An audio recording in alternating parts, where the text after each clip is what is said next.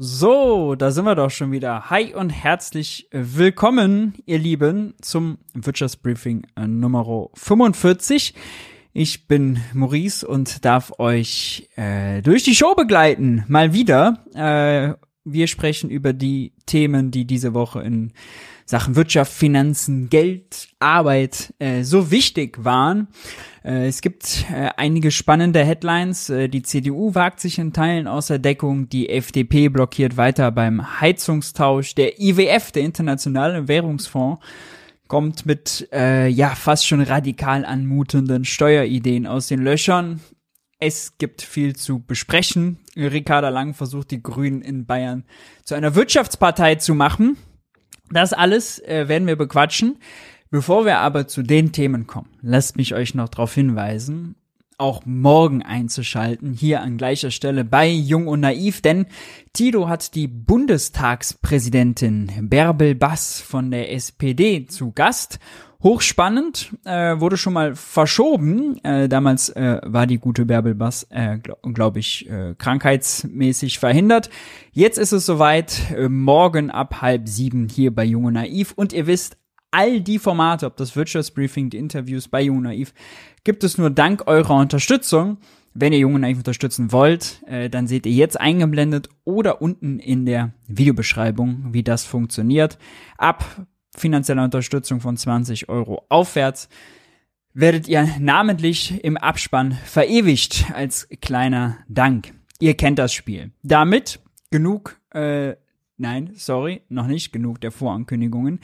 Nächstes, nächste Woche fällt das Wirtschaftsbriefing aus. Das kann ich euch schon mal sagen, denn Feiertage sind ja da. Wir haben Pfingstwochenende um ja auch mal frei zu machen. Ich äh, werde in der Heimat sein und äh, deswegen nächste Woche Montag kein Wirtschaftsbriefing. Wir skippen, überspringen die Woche und äh, sehen uns dann in zwei Wochen wieder. Wichtig, ab sofort immer ab 20 Uhr, nicht ab 21 Uhr. Wer jetzt live eingeschaltet hat, ist also schon richtig. Damit aber genug der einleitenden Worte. Wir fangen gleich an mit den guten Nachrichten. Gute Nachricht. Es gibt endlich einen Abschluss bei den Tarifverhandlungen im öffentlichen Dienst. Wir haben hier ganz oft drüber gesprochen im Wirtschaftsbriefing in äh, früheren Versionen. Äh, wer die Tarifkommission hat jetzt dem äh, Abschluss zugestimmt. Es gibt eine ordentliche Stange mehr Geld für die Beschäftigten im öffentlichen Dienst, für die Erzieher, für die Müllwerker, für die Pfleger und, und, und. Äh, ganz viele wichtige Berufsgruppen, die dafür sorgen, dass öffentliche Daseinsvorsorge funktioniert, dass unser Alltag funktioniert, dass wir von A nach B kommen. Den Busfahrern sei da gedankt. Und äh, das ist eine gute Nachricht. Ich hatte den schon mal ein, äh, eingeordnet, auch den Abschluss. Der ist vernünftig, der ist ordentlich. Es gibt eine ordentliche Stange äh, an zusätzlichem Geld, insbesondere für diejenigen, die es äh, gut gebrauchen können, weil man so eine Staffelkomponente, also einen Mindestbetrag, einen absoluten Mindestbetrag da drin hat, der bewirkt, dass kleine Einkommen im Verhältnis zu ihrem Einkommen stärker profitieren als größere Einkommen. Und äh, das ist sehr vernünftig. Das ist eine gute Nachricht also. Dann äh, ebenso eine gute Nachricht, auch wenn es viele FDPler wahrscheinlich nicht geglaubt haben. Ja, also auch ein Monat nach dem Atomausstieg, äh, dem endgültigen in Deutschland, wenn man so will, äh, nach der Abschaltung der letzten drei Kraftwerke, äh, ist die Stromversorgung in Deutschland nicht zusammengebrochen. Der Strompreis ist nicht explodiert. Nein, nein, nein. Im Gegenteil, der Strom ist sogar billiger geworden. Jetzt äh, ist es ein polemischer Vergleich zu sagen, alles klar, jetzt der Strom billiger, also wir brauchen das nicht, denn ja, im Frühling ist er generell typischerweise billiger, da ist die Versorgungslage ein bisschen entspannter. Äh, so war das auch diesmal, aber also all die Unkenrufe nach dem Motto, das wäre jetzt verantwortungslos und und und, so, die müssten erstmal verstummen. Äh, deutsche Energieversorgung äh, ist gerade äh, sicher und intakt. Die Strompreise sind weiter gesunken. Die sind noch nicht da, äh, wo sie vor allem für die Industrie wettbewerbsfähig werden. sprechen wir gleich nochmal drüber. Und auch noch nicht so, dass es den Privathaushalten egal sein kann, aber im Vergleich zu dem Stress, den wir, dem preislichen Stress, den wir äh, vor allem nach dem Krieg hatten, sieht es doch schon besser aus. Äh, wie sehr sich der Atomausstieg auswirken wird, kann man also erst eigentlich, wenn man so ein ganzes Jahr mal hat, richtig vergleichen. Auch dann hat man aber das Problem, dass wir aber das Problem, äh, dass der Vergleich also immer verzerrt sein wird. Äh, hoffentlich wird er sehr verzerrt sein, weil wir vor allem viel Wind und Solar, äh, Wind und Solarkraft ausgebaut haben, dadurch mehr Strom produzieren und oh, dann der Strom entsprechend günstiger ist, weil wir das Angebot ausgeweitet haben. Dann haben wir noch mehr gute Nachrichten, äh, Thema Preise, und zwar sind die Erzeugerpreise ähm, veröffentlicht worden für den Monat April. Und sie an, wir hatten es ja schon oft im Wirtschaftsbriefing, ich, jung, treue junge Naivhörer wissen also schon äh, längst, was passiert.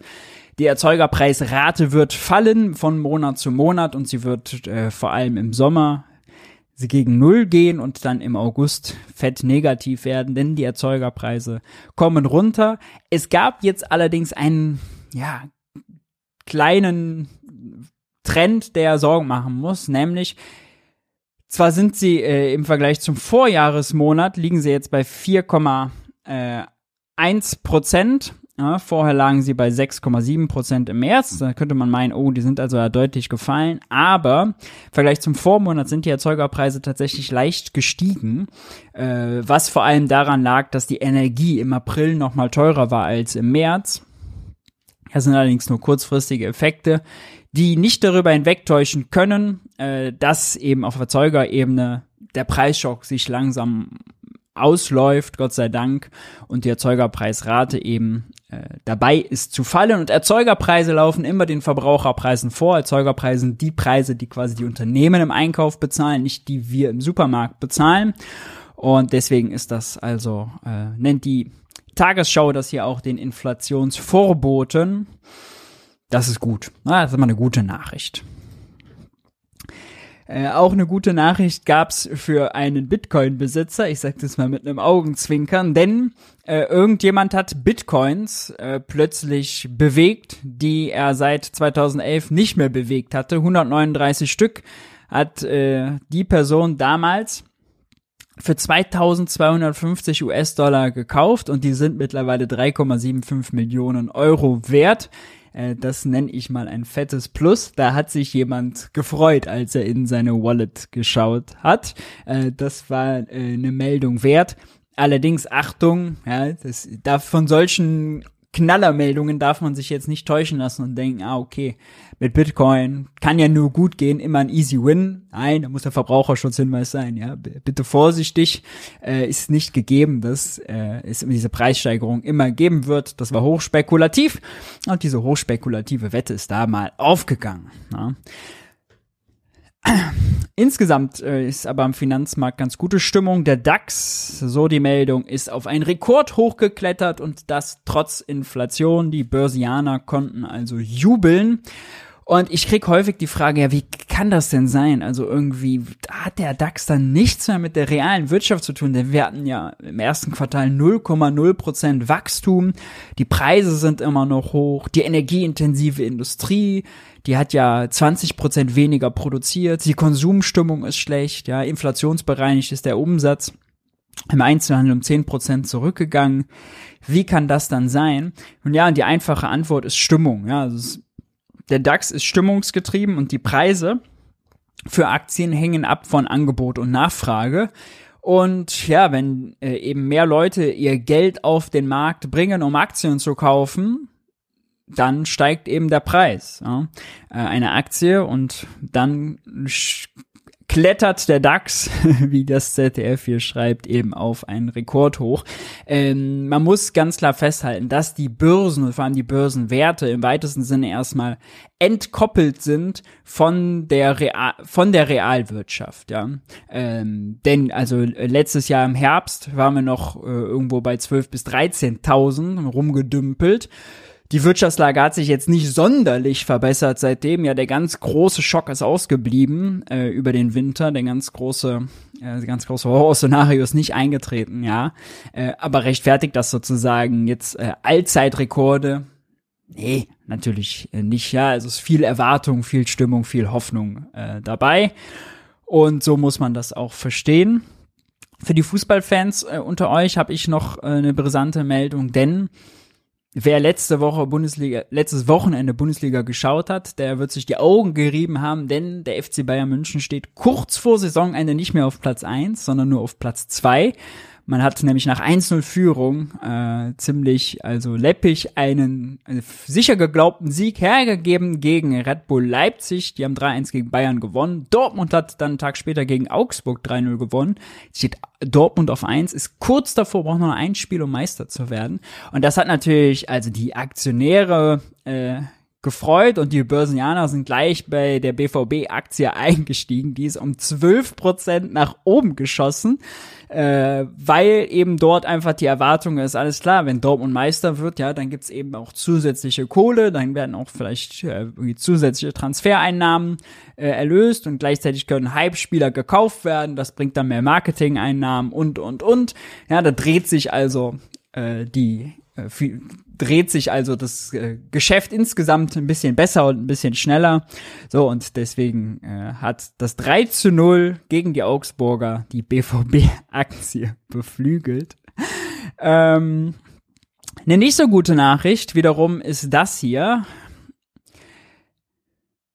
Am Mittwoch steht äh, bei der Deutschen Fußballliga, wenn wir schon über Fußball sprechen, eine milliardenschwere Entscheidung an, zwei Milliarden schwer, denn die Deutsche Fußballliga will ähm, oder hat die Geschäftsführer davon planen, äh, eben Investoren zu beteiligen, Investoren an den äh, an der Medienvermarktung der Bundesliga zu beteiligen. Und am Mittwoch treffen sich die 36 Erst- und Zweitligisten, um darüber abzustimmen, ob sie das denn wollen oder nicht. Zwei Drittel müssten zustimmen. Ich kann, gehe mal davon aus, äh, dass das eher abgelehnt wird.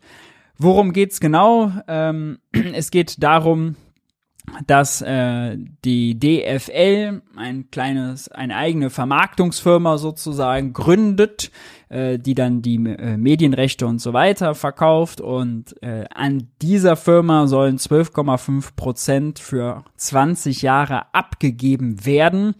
Und zwar an einen Investor und Investor, äh, das bedeutet jetzt im Konkreten drei Private Equity äh, Investoren, die da noch drin sind, also wirklich nur Firmen, die sich beteiligen, um aus dem Geld mehr Geld zu machen. Äh, die haben kein originäres Interesse an dem Produkt Fußball, sondern einfach nur an dem, was das Produkt Fußball oder das Produkt Bundesliga abwirft. Ja. Ähm, von den zwei Milliarden, äh, die da eingenommen werden sollen, ich glaube, bisher liegen die Gebote bei irgendwie höchstens 1,85 äh, soll das Geld dann aufgeteilt werden äh, an die eben 36 Vereine, 300 Millionen so zur Verfügung, äh, 750 will die DFL nutzen, um eine eigene Streaming-Plattform aufzubauen und der Rest, den gibt's zweckgebunden für zum Beispiel Infrastrukturinvestitionen und, und, und. Und theoretisch könnte natürlich auch die DFL mit dieser Ausgründung, die sie dann da macht, ja, einfach zur Bank gehen und einen Kredit aufnehmen, ja, oder eine eigene Anleihe ausgeben also fremdfinanzieren, äh, anstatt quasi einen Investor reinzuholen. Das ist zwar dann Eigenkapital, ja, aber der Investor will natürlich dann auch mitquatschen. Und Fans sind dann natürlich gleich sauer, weil sie wollen nicht, dass irgendwie Spiele dann in den USA oder sonst wo stattfinden. Das haben wir in, äh, in Spanien jetzt teilweise. Äh, da wird ein Pokal, glaube ich, auch in Saudi-Arabien oder Vereinigten Arabischen Emirate ausgespielt. Ja, solcherlei Chosen. Äh, haben die Fans natürlich gar keinen Bock drauf, berechtigterweise. Und das alles ist, steht unter dem Stern einer weiteren Kommerzialisierung äh, des Fußballs. Und ja, ich glaube, damit ist dazu erstmal alles gesagt. Äh, dass das durchgeht, ist, glaube ich, relativ unwahrscheinlich. Äh, ist jetzt meine Einschätzung. Mm, gibt einige prominente Vereine, vor allem Traditionsvereine, die eben sagen, dass sie das nicht wollen. Aber äh, an sich ganz interessant, ja, weil auch hier geht's also dann äh, ums Geld. Und äh, das ist doch mal ein ganz interessantes Beispiel. Wir werden es verfolgen und schauen, was am Mittwoch daraus wird. Apropos Geld, äh, Deutschland ist ein Geldwäscheparadies und das hat jetzt äh, nicht, hat man nicht nur bei den Sanktionen gegen Russland gemerkt, also gegen russische Oligarchen, sondern jetzt auch wieder neu. Und zwar ist diesmal äh, ein eine, äh, ein Geldwäschenetzwerk aufgedeckt worden rund um den Handel mit Stahlschrott. Ähm, und zwar äh, haben Deutschland und Italien dort äh, zusammengearbeitet, oh, deutsche und italienische Ermittler. Und dort ist ein Netzwerk aufgeflogen, äh, was eben also äh, Deutschland genutzt hat, um ganz viel Bargeld abzuheben. Das kann man in Italien nämlich nicht, ohne dass, also da gibt's Bargeld-Obergrenzen und da ist sehr schnell dann die Garda, die Finanzia, die Finanzpolizei, die italienische auf dem Teppich. Ähm, deswegen hat man das in Deutschland gemacht und insgesamt rund 70 Millionen Euro in Bar abgehoben, allein an einem Tag 900.000 Euro. Äh, das steht in Verbindung, ist dann relativ komplex, könnt ihr euch ja mal durchlesen hier bei der Tagesschau. Äh, auch in Verbindung mit Leaks rund um die äh, Pandora Papers äh, oder was, die Panama Papers. Auf jeden Fall äh, solche Leaks, äh, die haben den Ermittlern dann geholfen, eben so ein Netzwerk da aufzudecken. Äh, Black Steel äh, hieß jetzt die, die Operation. Da wurden äh, vielerlei Leute festgenommen, die Staatsanwaltschaft Mailand ermittelt. Und das zeigt aber, das belebt so ein bisschen die Debatte in Deutschland, oh, brauchen wir eigentlich eine Bargeldobergrenze, ja oder nein? Und spricht natürlich für die Befürworter, ja, weil also so viel Bargeld abzuheben, um damit dann wiederum äh, äh, äh, Stahl äh, illegal zu kaufen und dann in Italien zu verkaufen, ja, Eisenschrott, äh, darum ging's hier. Rollo soll offenbar dem Chef einer kriminellen Gruppierung gewesen sein, die mit Eisenschrott handelte. Die Einnahmen soll er über ein komplexes Firmenkonstrukt in Deutschland und Ungarn gewaschen haben. So, inzwischen kooperiert er mit der Justiz oh, und man kann das äh, alles entsprechend nachlesen. Das ist ganz interessant.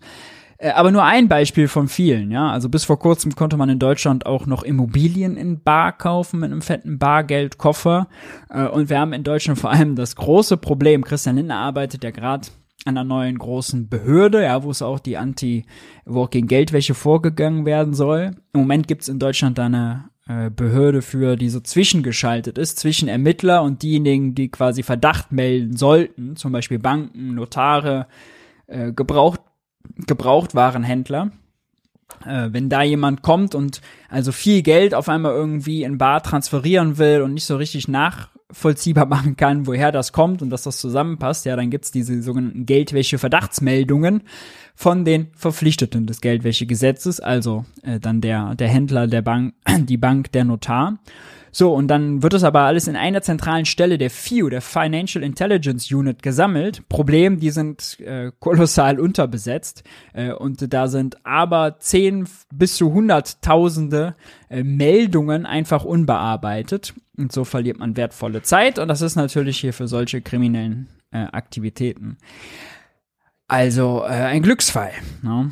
Äh, was gut ist, dass es aufgeflogen ist. Ebenso interessant, dass die EU jetzt bei der Bekämpfung von Geldwäsche nachlegt und zwar im Bereich Krypto. Ne? Ähm, wer ab sofort äh, zum Beispiel Kryptowerte oder zum Beispiel den Bitcoin über Plattformen handelt, äh, da muss demnächst, müssen die Anbieter, sind die verpflichtet, viel mehr über Auftraggeber und Begünstigte, die an diesen eben Transaktionen beteiligt sind, herauszufinden.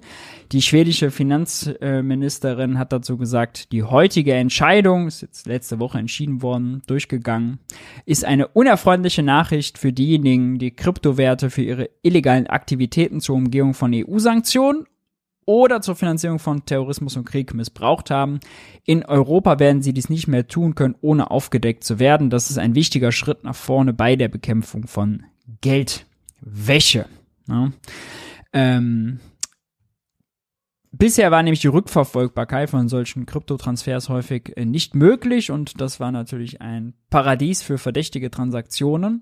Nur das Problem ist, also äh, das umfasst jetzt nur Transaktionen, die wirklich über Dritte und solche Plattformen abgewandt, abgewickelt werden. Es gibt auch komplette Privattransaktionen. Das ist ja der große Vorteil auch äh, von solchen Netzwerken.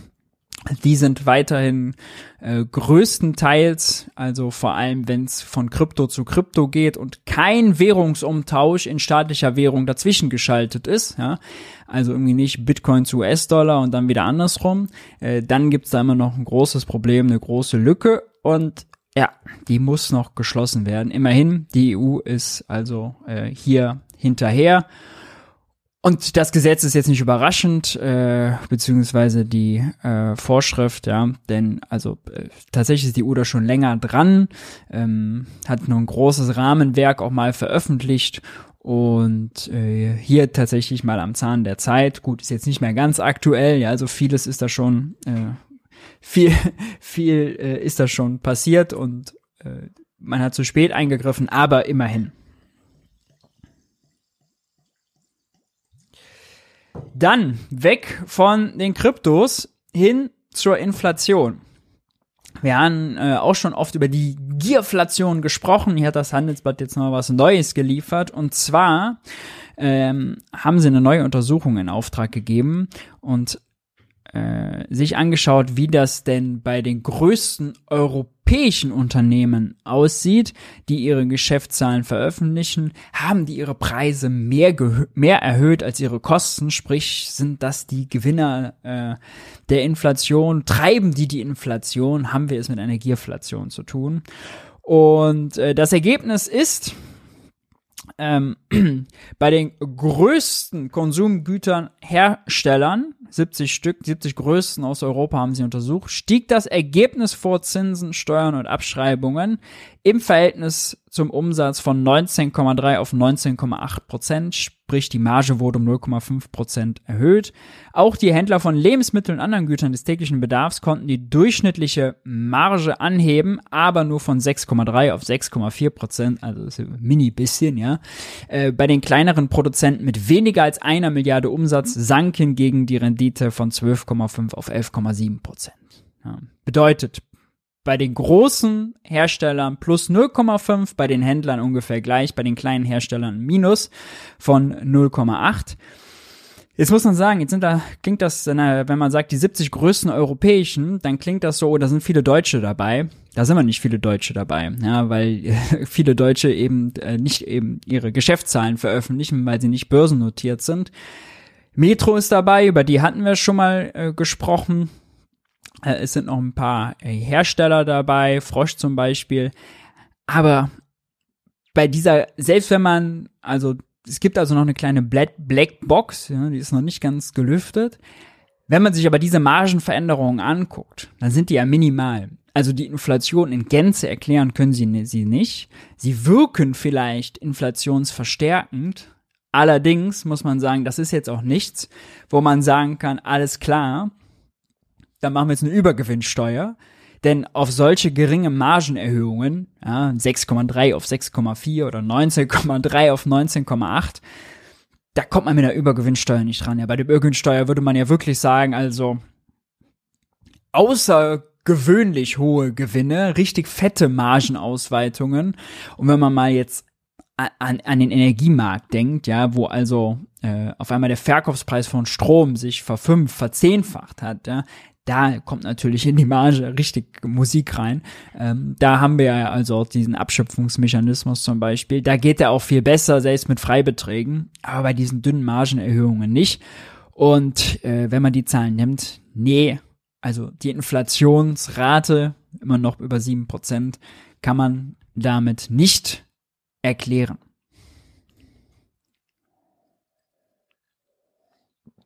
Dann nimmt das Beben im Wirtschaftsministerium sein Ende. Ähm, Patrick Greichen wurde ja von Robert Habeck äh, in den einstweiligen Ruhestand geschickt. Äh, ihr habt's alle mitbekommen. Ziemliches Schmierentheater, ziemliche Shitshow.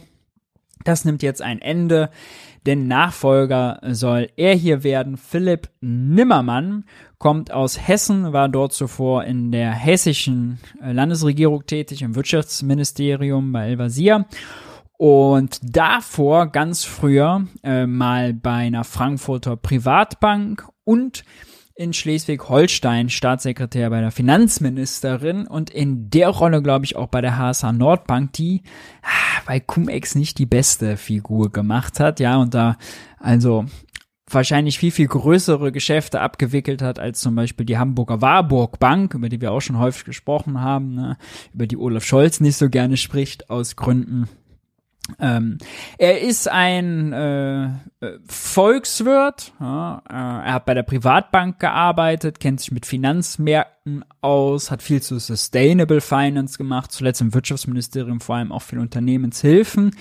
Er ist jetzt kein Energieexperte. Ja. Äh, Habeck will ihn aber, weil er eben die Arbeit als Staatssekretär kennt, weil er sich mit Verwaltung auskennt äh, und wahrscheinlich, weil er gut organisieren kann und vom Typ wahrscheinlich mit, also äh, den Kollegen von Christian Lindner wahrscheinlich ganz gut um kann, was äh, irgendwie Verhandlungen angeht. Ähm, der wird den phänotypisch wahrscheinlich ähnlicher sein als ein Patrick Greichen, sag ich jetzt einfach mal äh, so aus der Hüfte geschossen. Deswegen die Besetzung. Äh, man kann im Sinne des Klimaschutzes nur hoffen, dass damit bald da Ruhe reinkommt und die vernünftig arbeiten können, denn der Klimaschutz leidet natürlich darunter, äh, wenn man dieses Schmierentheater hat und aber auch, wenn man so unprofessionell äh, eben, und der Vorwurf ist dann natürlich berechtigt an Patrick Reichen, ja, äh, wenn man irgendwie seine Buddies da bedient. Ähm, dazu wurde aber schon genug gesagt, müssen wir gar nicht neu groß ausführen. Äh, die Besetzung ist interessant. Es ist kein Energieexperte, sondern ein alter Hase in Ministerien, der eben von von den Finanzmärkten kommt, wenn man so will, ja. Der IWF, der hat sich diese Woche der Internationale Währungsfonds mächtig zu Wort gemeldet. Zuletzt äh, jetzt hier zum Zahlungsausfall, der den USA droht, denn die USA haben eine dümmere Schuldenregel als wir. Wir haben eine Bremse, die relativ zur Wirtschaftsleistung funktioniert. Heißt, wenn die Wirtschaft wächst, dürfen wir mehr Schulden machen. Bei den USA ist es nicht so. Die haben einfach eine stramme Obergrenze, liegt irgendwo bei 31, noch was Billionen Euro, müsste ich jetzt nachgucken. Ähm, die ist im Januar erreicht worden. Jetzt gibt's noch so ein paar Tricks, die die Finanzministerin gerade macht, um weiterhin zahlungsfähig zu sein. Aber eigentlich müsste man die Grenze anheben. Dafür braucht Joe Biden allerdings die Republikaner, die wiederum äh, bisher blockieren und Kürzungen wollen, die sagen, nee, Joe Biden, das geht hier nicht weiter mit der ganzen Schuldenpolitik und die Sozialausgaben, die müssen noch runter und so, man muss die Wirtschaft endlich von ihren Fesseln befreien. Also richtig äh, Wahlkampfgetöse, was sie da jetzt schon aufziehen. Der IWF äh, sorgte sich äh, darum, dass wenn jetzt am 1. Juni, das ist so eine Deadline, wo die Finanzministerin gesagt hat, bis dahin kommt sie hin mit den Tricks, äh, auch wenn die Schuldengrenze erreicht ist, aber bis dahin braucht es eine Lösung. Ist immerhin eine Woche noch. Äh, waren vor sehr ernsten Auswirkungen eines möglichen Zahlungsausfalls. Ähm, IWF-Sprecherin sagte, aus diesem Grund fordern wir die betroffenen Parteien nachdrücklich auf, dringend einen Konsens zu finden und diese Angelegenheit so schnell wie möglich zu lösen. Und äh, das Interessante ist, es ist jetzt wirklich nicht, nicht nur ein Ding für die USA. Ja, wenn man sagen will, alles klar, wenn das nur die betrifft, dann lass die mal. Also wenn US-Staatsanleihen auf einmal von einem Zahlungsausfall bedroht werden und unsicherer werden, ja, wenn deren Marktwert verliert, wenn die Renditen steigen, wenn der US-Dollar sinkt, der US-Dollar ist die Leitwährung, die wir quasi die Weltreservewährung, wenn man so will, ja, der hängt wirklich alles ab, die wichtigste Währung, die wir haben. Und die US-Staatsanleihe wirklich also die Referenzstaatsanleihe für alles andere wenn da was passiert, dann ist das ein Schock, der durch die ganze Finanzwelt geht, durch die äh, ganzen Wirtschaften geht und vor allem Entwicklungsländer trifft, die vor allem in US-Dollar verschuldet sind. Ja? Die leiden damit drunter. Joe Biden hat sich mit McCarthy getroffen, äh, beziehungsweise telefoniert, deswegen ist er auch früher vom G7-Gipfel abgereist. Eine Lösung haben sie allerdings noch nicht gefunden. Äh, es gibt jetzt noch so ein paar Tricks, die Joe Biden theoretisch anwenden könnte zum Beispiel eine Platinmünze drucken. Darüber haben wir auch schon mal hier im Wirtschaftsbriefing gesprochen. Da verlinke ich sonst später nochmal einen Artikel dazu, wie das funktioniert und warum das rechtens wäre. Das wird Joe Biden aber nicht machen. Äh, oder eben einen Verfassungsartikel bemühen, äh, der eben quasi äh, so ein kleiner rechtlicher Ausweg sein könnte. Allerdings gibt es immer noch rechtliche, der besagt, die USA dürfe irgendwie nicht äh, zahlungsunfähig werden oder ihre Schulden nicht bedienen oder sowas. Ja, und wenn er sich darauf beruft, so sagen, gibt es jetzt einige Artikel, dann könnte er die Ausgaben ja trotzdem tätigen. Das wäre allerdings unter rechtlicher Unsicherheit und man stelle sich vor, ja, das wäre für die Republikaner einfach äh, ein neues, neues Feld, was sie dann beackern würden. Es ist äh, allgemein wirklich äh, traurig, was da abgeht. Ich denke mal, Joe Biden wird sich damit McCarthy einigen, irgendwo eine Kürzung hinnehmen, dann gehen beide gesichtswahrend da raus. Aber was für ein Bohai, um irgendwas, um, um so eine politische Regel, die wirklich blöd ist. Ja, mittlerweile 80 Mal wurde die Schuldengrenze angepasst. Und wer kommt auf die Idee, also eine absolute Schuldengrenze zu machen? Einfach in US-Dollar. Nicht mal irgendwie in Abhängigkeit zur Wirtschaftsleistung oder sonst was. Also einfach nur Banane.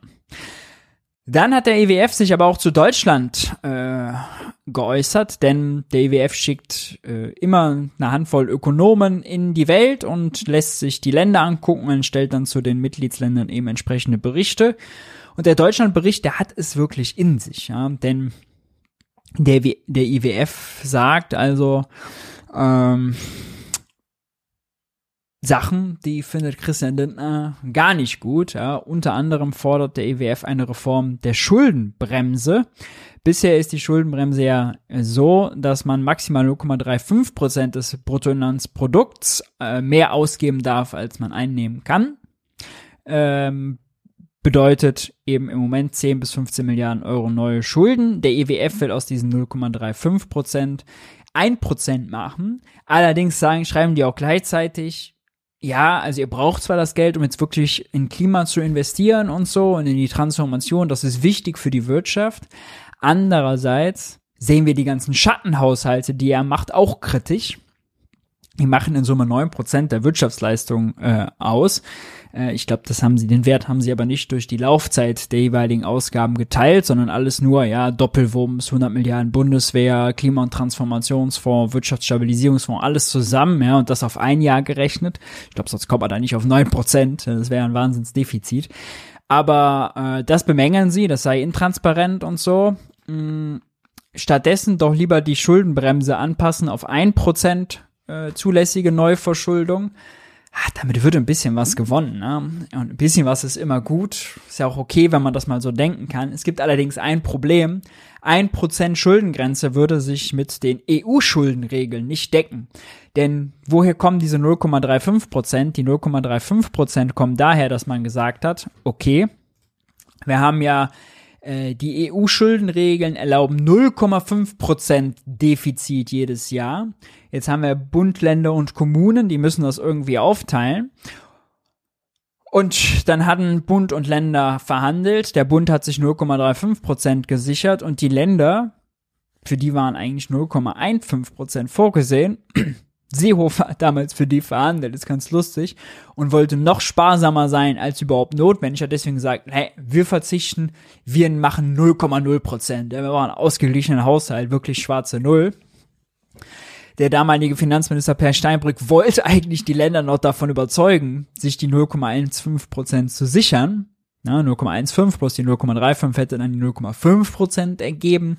Aber so ist die deutsche Schuldenbremse strenger als die EU-Schuldenregel. Einfach auf ein Prozent anpassen, würde das also brechen und würde notwendig machen, dass man die EU-Schuldenregeln reformiert. Äh, puh, äh, da würde Deutschland sich natürlich keinen Gefallen tun. Jetzt muss ich der Anmerkung noch sagen, woher kommen die 0,5% zulässiges Defizit? Äh, die 0,5% zulässiges Defizit kommen daher, dass eigentlich darf man drei Prozent machen, aber nur solange der Schuldenstand kleiner 60% ist. Sobald er da drüber ist, dann eben nicht mehr. Na, daher kommt diese Zahl.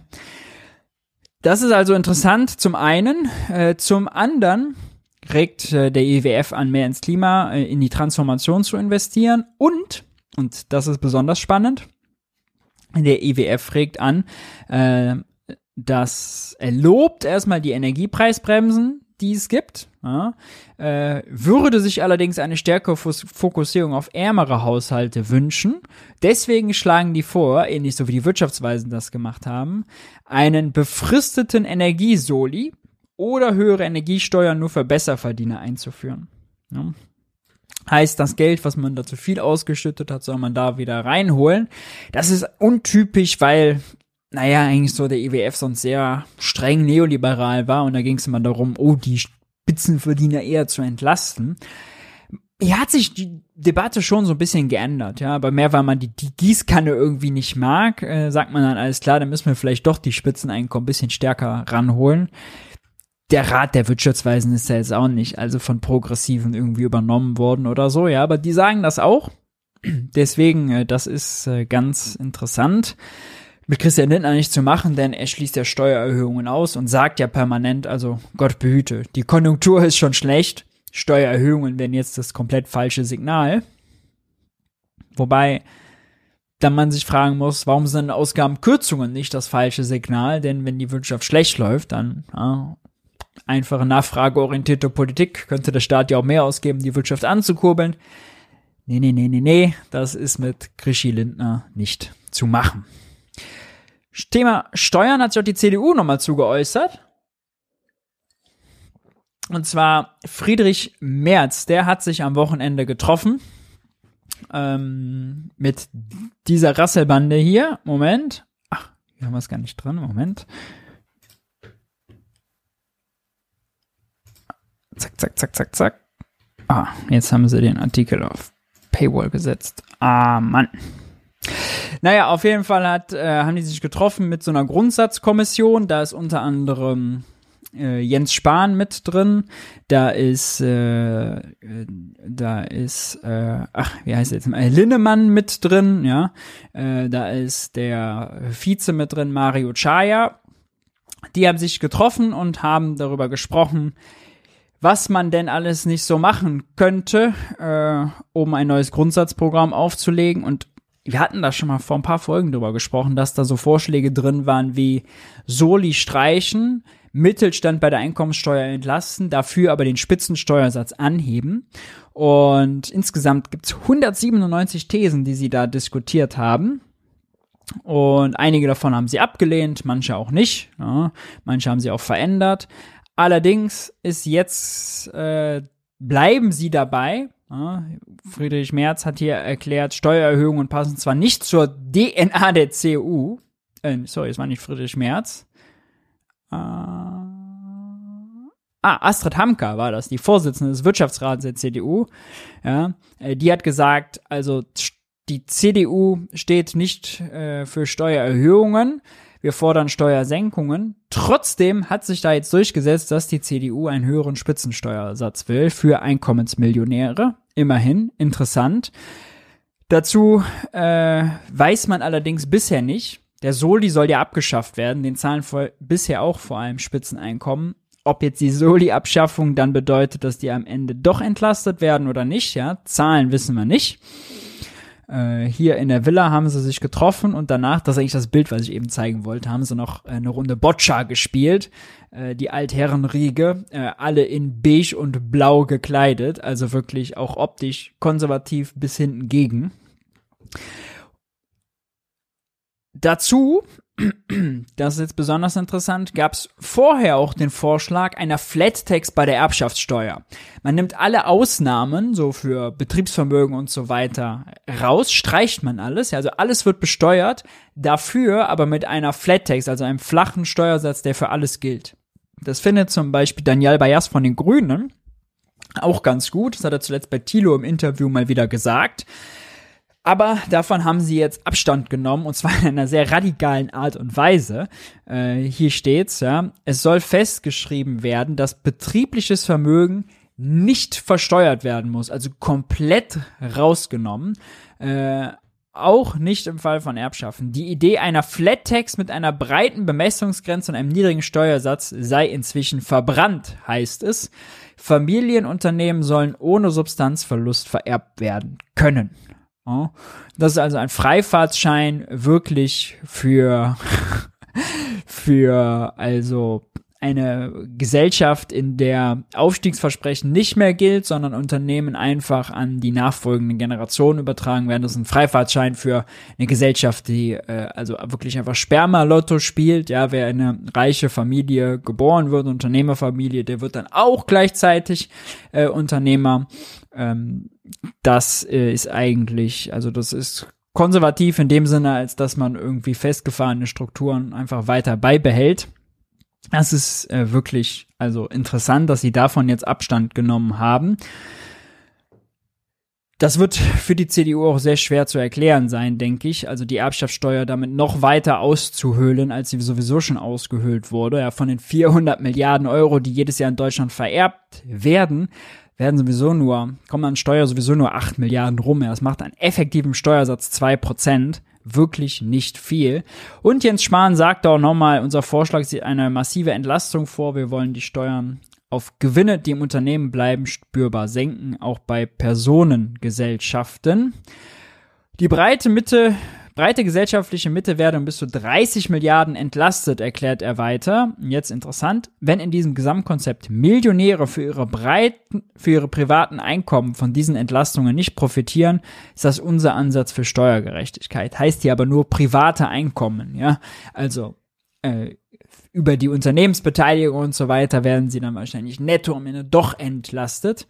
Die Frage ist, wie finanzieren, ja? Also, das ist nicht meine primäre Frage, die ich jetzt irgendwie am wichtigsten finde, aber die CDU will ja gleichzeitig eine Schuldenbremse. Die hat mal einen Finanzminister Wolfgang Schäuble, der wollte sogar freiwillig die schwarze Null. 30 Milliarden hier zu sparen, wo reinholen, das sagen sie äh, nicht.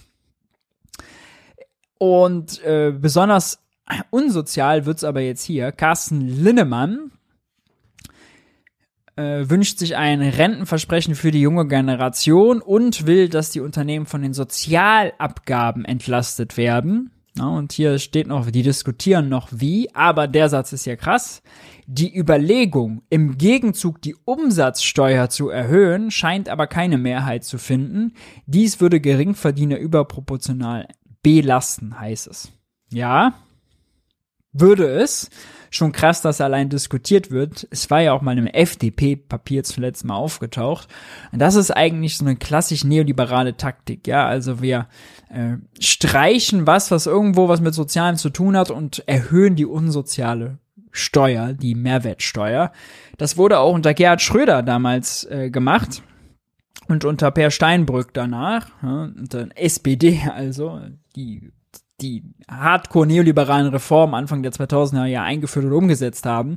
Er wurde die Mehrwertsteuer, die Umsatzsteuer von 16 auf 19 Prozent erhöht, im Gegenzug dann Unternehmenssteuer gesenkt, Spitzensteuer gesenkt, äh, es wurde die Abgeltungssteuer eingeführt, ja, so dass also Aktiengewinne und Zinserträge zum Beispiel nicht mehr mit dem persönlichen Einkommensteuersatz besteuert wurden, sondern nur noch mit den 25 Prozent Abgeltungssteuer, all das. Und auf dem Weg ist irgendwie die CDU jetzt auch.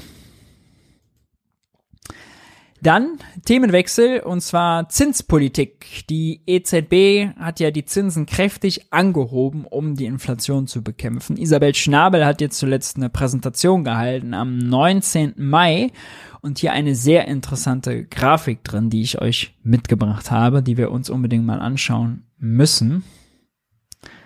Ah, vielleicht mache ich es noch ein bisschen kleiner. Und zwar die hier. Ihr, wir haben hier schon oft darüber gesprochen, welche Kollateralschäden dadurch entstehen können, wenn die Zinsen stark ansteigen. Ja, Baubranche hat große Probleme, Bankenpleiten sehen wir, Immobilienfinanzierung äh, hat große äh, Probleme. Ja, wer jetzt bald eine Anschlussfinanzierung braucht, das wird teuer.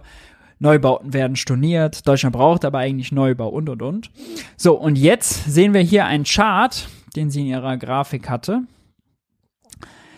Historical Global Hiking cycles have often coincided with financial distress. Bedeutet, man sieht hier, dass immer wenn die Zinsen stark angehoben wurden, kurz danach eine Finanzkrise in grau hinterlegt hier folgte. Ja, äh, das sollte der EZB eigentlich zu denken geben und es sagt, bestätigt genau das, was ich eigentlich sehr häufig gesagt habe, nämlich dass Zinserhöhungen Chaos stiften und zwar neuen, neues Chaos in einer Wirtschaft, die eben Verträge miteinander hat, wo alles auf nominalen Größen beruht. Ähm, und man sieht hier auch im historischen Vergleich sehr schön, dass der Zinsanstieg, den wir gerade sehen, ja, hier an dem Ende, dass der sehr, sehr steil ist und sehr, sehr schnell geht. Ähm, natürlich, also das hier war dann noch mal heftiger damals in den 80ern. Aber ansonsten, ja, zuletzt in der Finanzkrise, und da war es nicht so steil, hat das zu mächtig Problemen geführt. Müsste der EZB eigentlich sehr zu denken geben, nach dem Motto, äh, Achtung, ihr produziert hier Chaos im Finanzsektor. Ja, und wenn zum Beispiel, also Häuslebauer ihre Kredite nicht mehr bedienen können, Kredite ausfallen, bekommen Banken Probleme, bekommen Versicherer Probleme und dann wird so eine Abwärtsspirale in Gang gesetzt, die dann nur sehr schwer zu stoppen ist. Äh, das fand ich sehr interessant, dass Isabel Schnabel das hier in ihrer eigenen Präsentation so mit drin hat äh, und ist eine Grafik, die äh, ich sehr, sehr sehenswert fand. Dann lasst uns kurz noch über den Haushalt sprechen. Christian Lindner hat ein 20 Milliarden Loch zu stopfen. Das werden wir Anfang Juli erfahren, wie er das macht. Ähm, es gab jetzt Berichte darüber, dass Sozialausgaben wohl nicht darunter leiden sollen, außer natürlich die Kindergrundsicherung, die so nicht kommt. Äh, dass Pistorius, unser Ver, äh, Verteidigungsminister, ähm, dass der mehr Geld bekommt für die Bundeswehr, ansonsten aber proportional in jedem Haushalt gestrichen werden soll. Die SPD-Linken haben sich jetzt nochmal äh, in die Debatte eingemischt und vorgeschlagen, ähm, dass man statt doch zu kürzen, lieber dazu übergehen sollte, also statt bei Kinderarmut oder Bildung zu sparen, müssen wir klimaschädliche Subventionen als Gegenfinanzierung in den Blick nehmen. So Erik von Malotki ähm, oder hier die SPD-Politikerin Esther. Die haben zwei konkrete Vorschläge gemacht, nämlich einmal das Dienstwagenprivileg und das zweite ist die Steuerbefreiung, die Energiesteuerbefreiung auf Kerosin. Bisher ist der Treibstoff nämlich von der Energiesteuer ausgenommen. Das kostet den Staat jährlich 8 Milliarden Euro. Lieber das zu verändern, um dann äh, Kürzungen in den Haushalten zu vermeiden. An sich natürlich äh, beides einzeln betrachtet äh, gibt es da durchaus Argumente für. Nur ich glaube, also gerade das Dienstwagenprivileg ist was, was man bei Christian Lindner nicht durchbekommt. Denn Christian Lindners Argumentationsweise ist ja, das ist gar kein Privileg. Ja? Äh, das ist eine Vereinfachung, ja, wo sozusagen Dienstwagen pauschal besteuert werden, damit dann nicht Fahrtenbuchen geführt werden müssen. Und äh, das Umweltbundesamt hat mal äh, sich das angeschaut und da einen Steuervorteil auch errechnet und so. Na klar, und immer wo was pauschal ist, ja, profitieren, äh, profitiert man auch. Aber Christian Lindner kann das immer ganz gut abkürzen, damit, dass er sagt, ja, sonst müssen die Leute ja vermehrt Fahrtenbuch führen, wenn man das nicht mehr pauschal versteuert und Fahrtenbücher führen, das weiß man, also das, das hasst man natürlich, da hat keiner Bock drauf.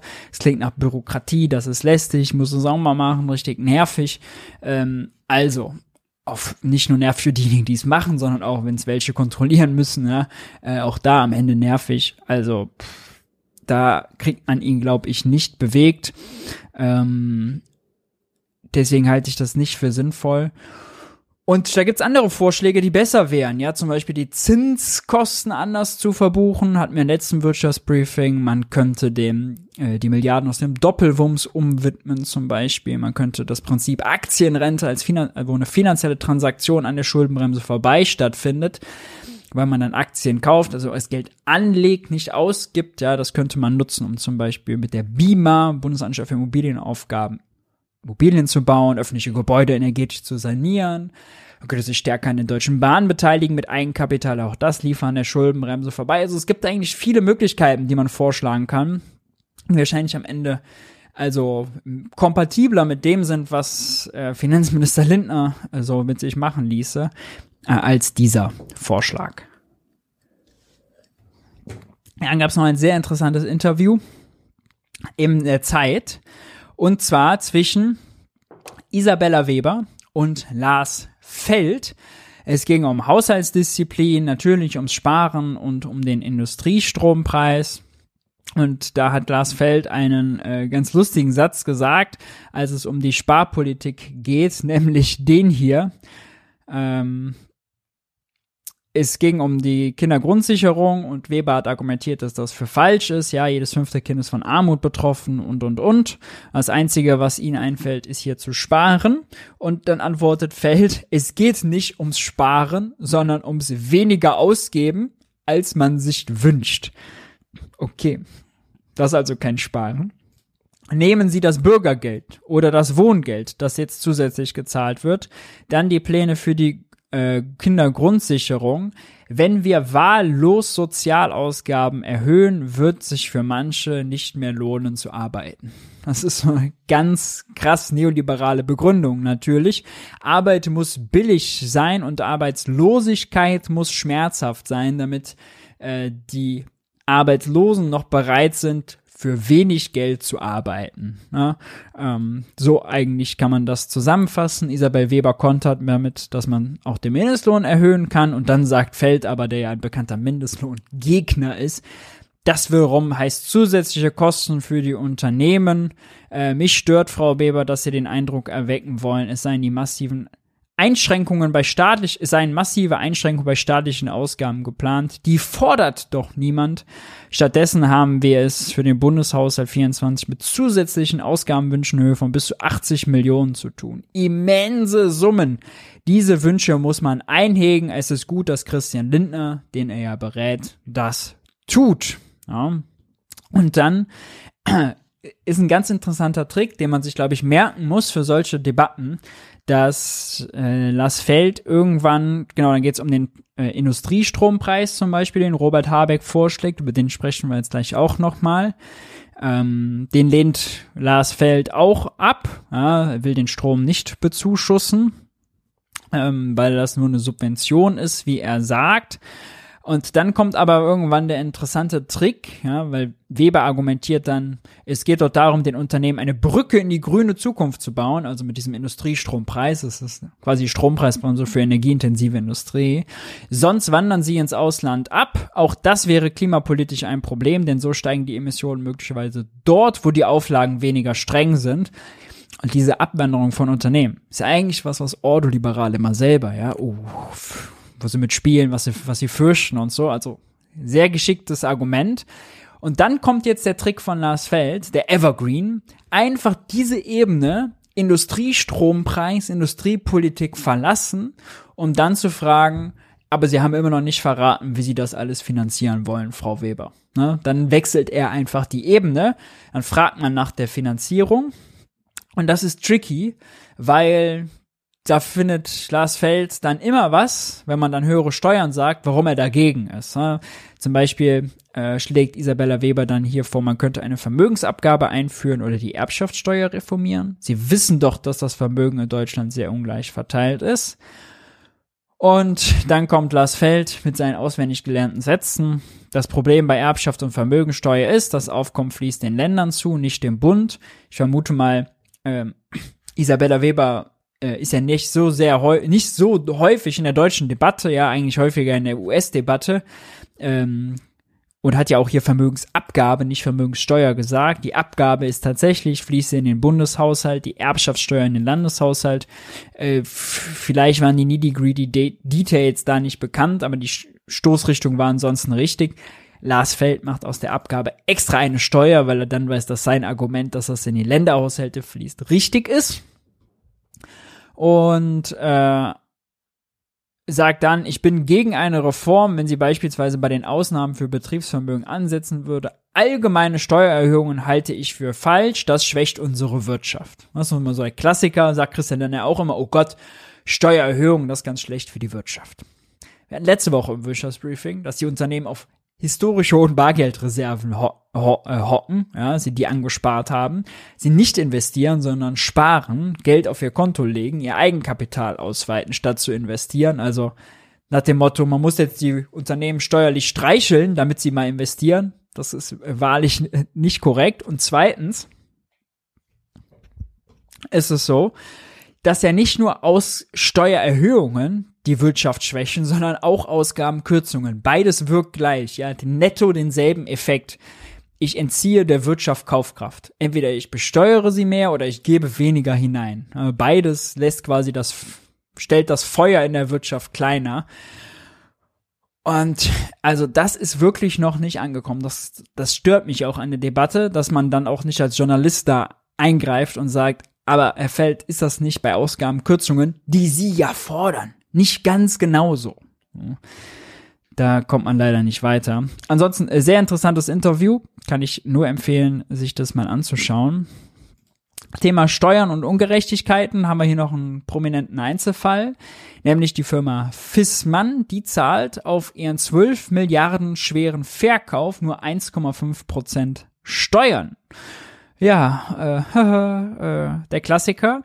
Also, äh, wie kommt das zustande? Äh, erstmal nochmal 12 Milliarden ist der Deal insgesamt wert, dass sie die Wärmesparte an Carrier global verkauft. 9,6 Milliarden kriegt sie in Bar, 2,4 Milliarden in Carrier-Aktien.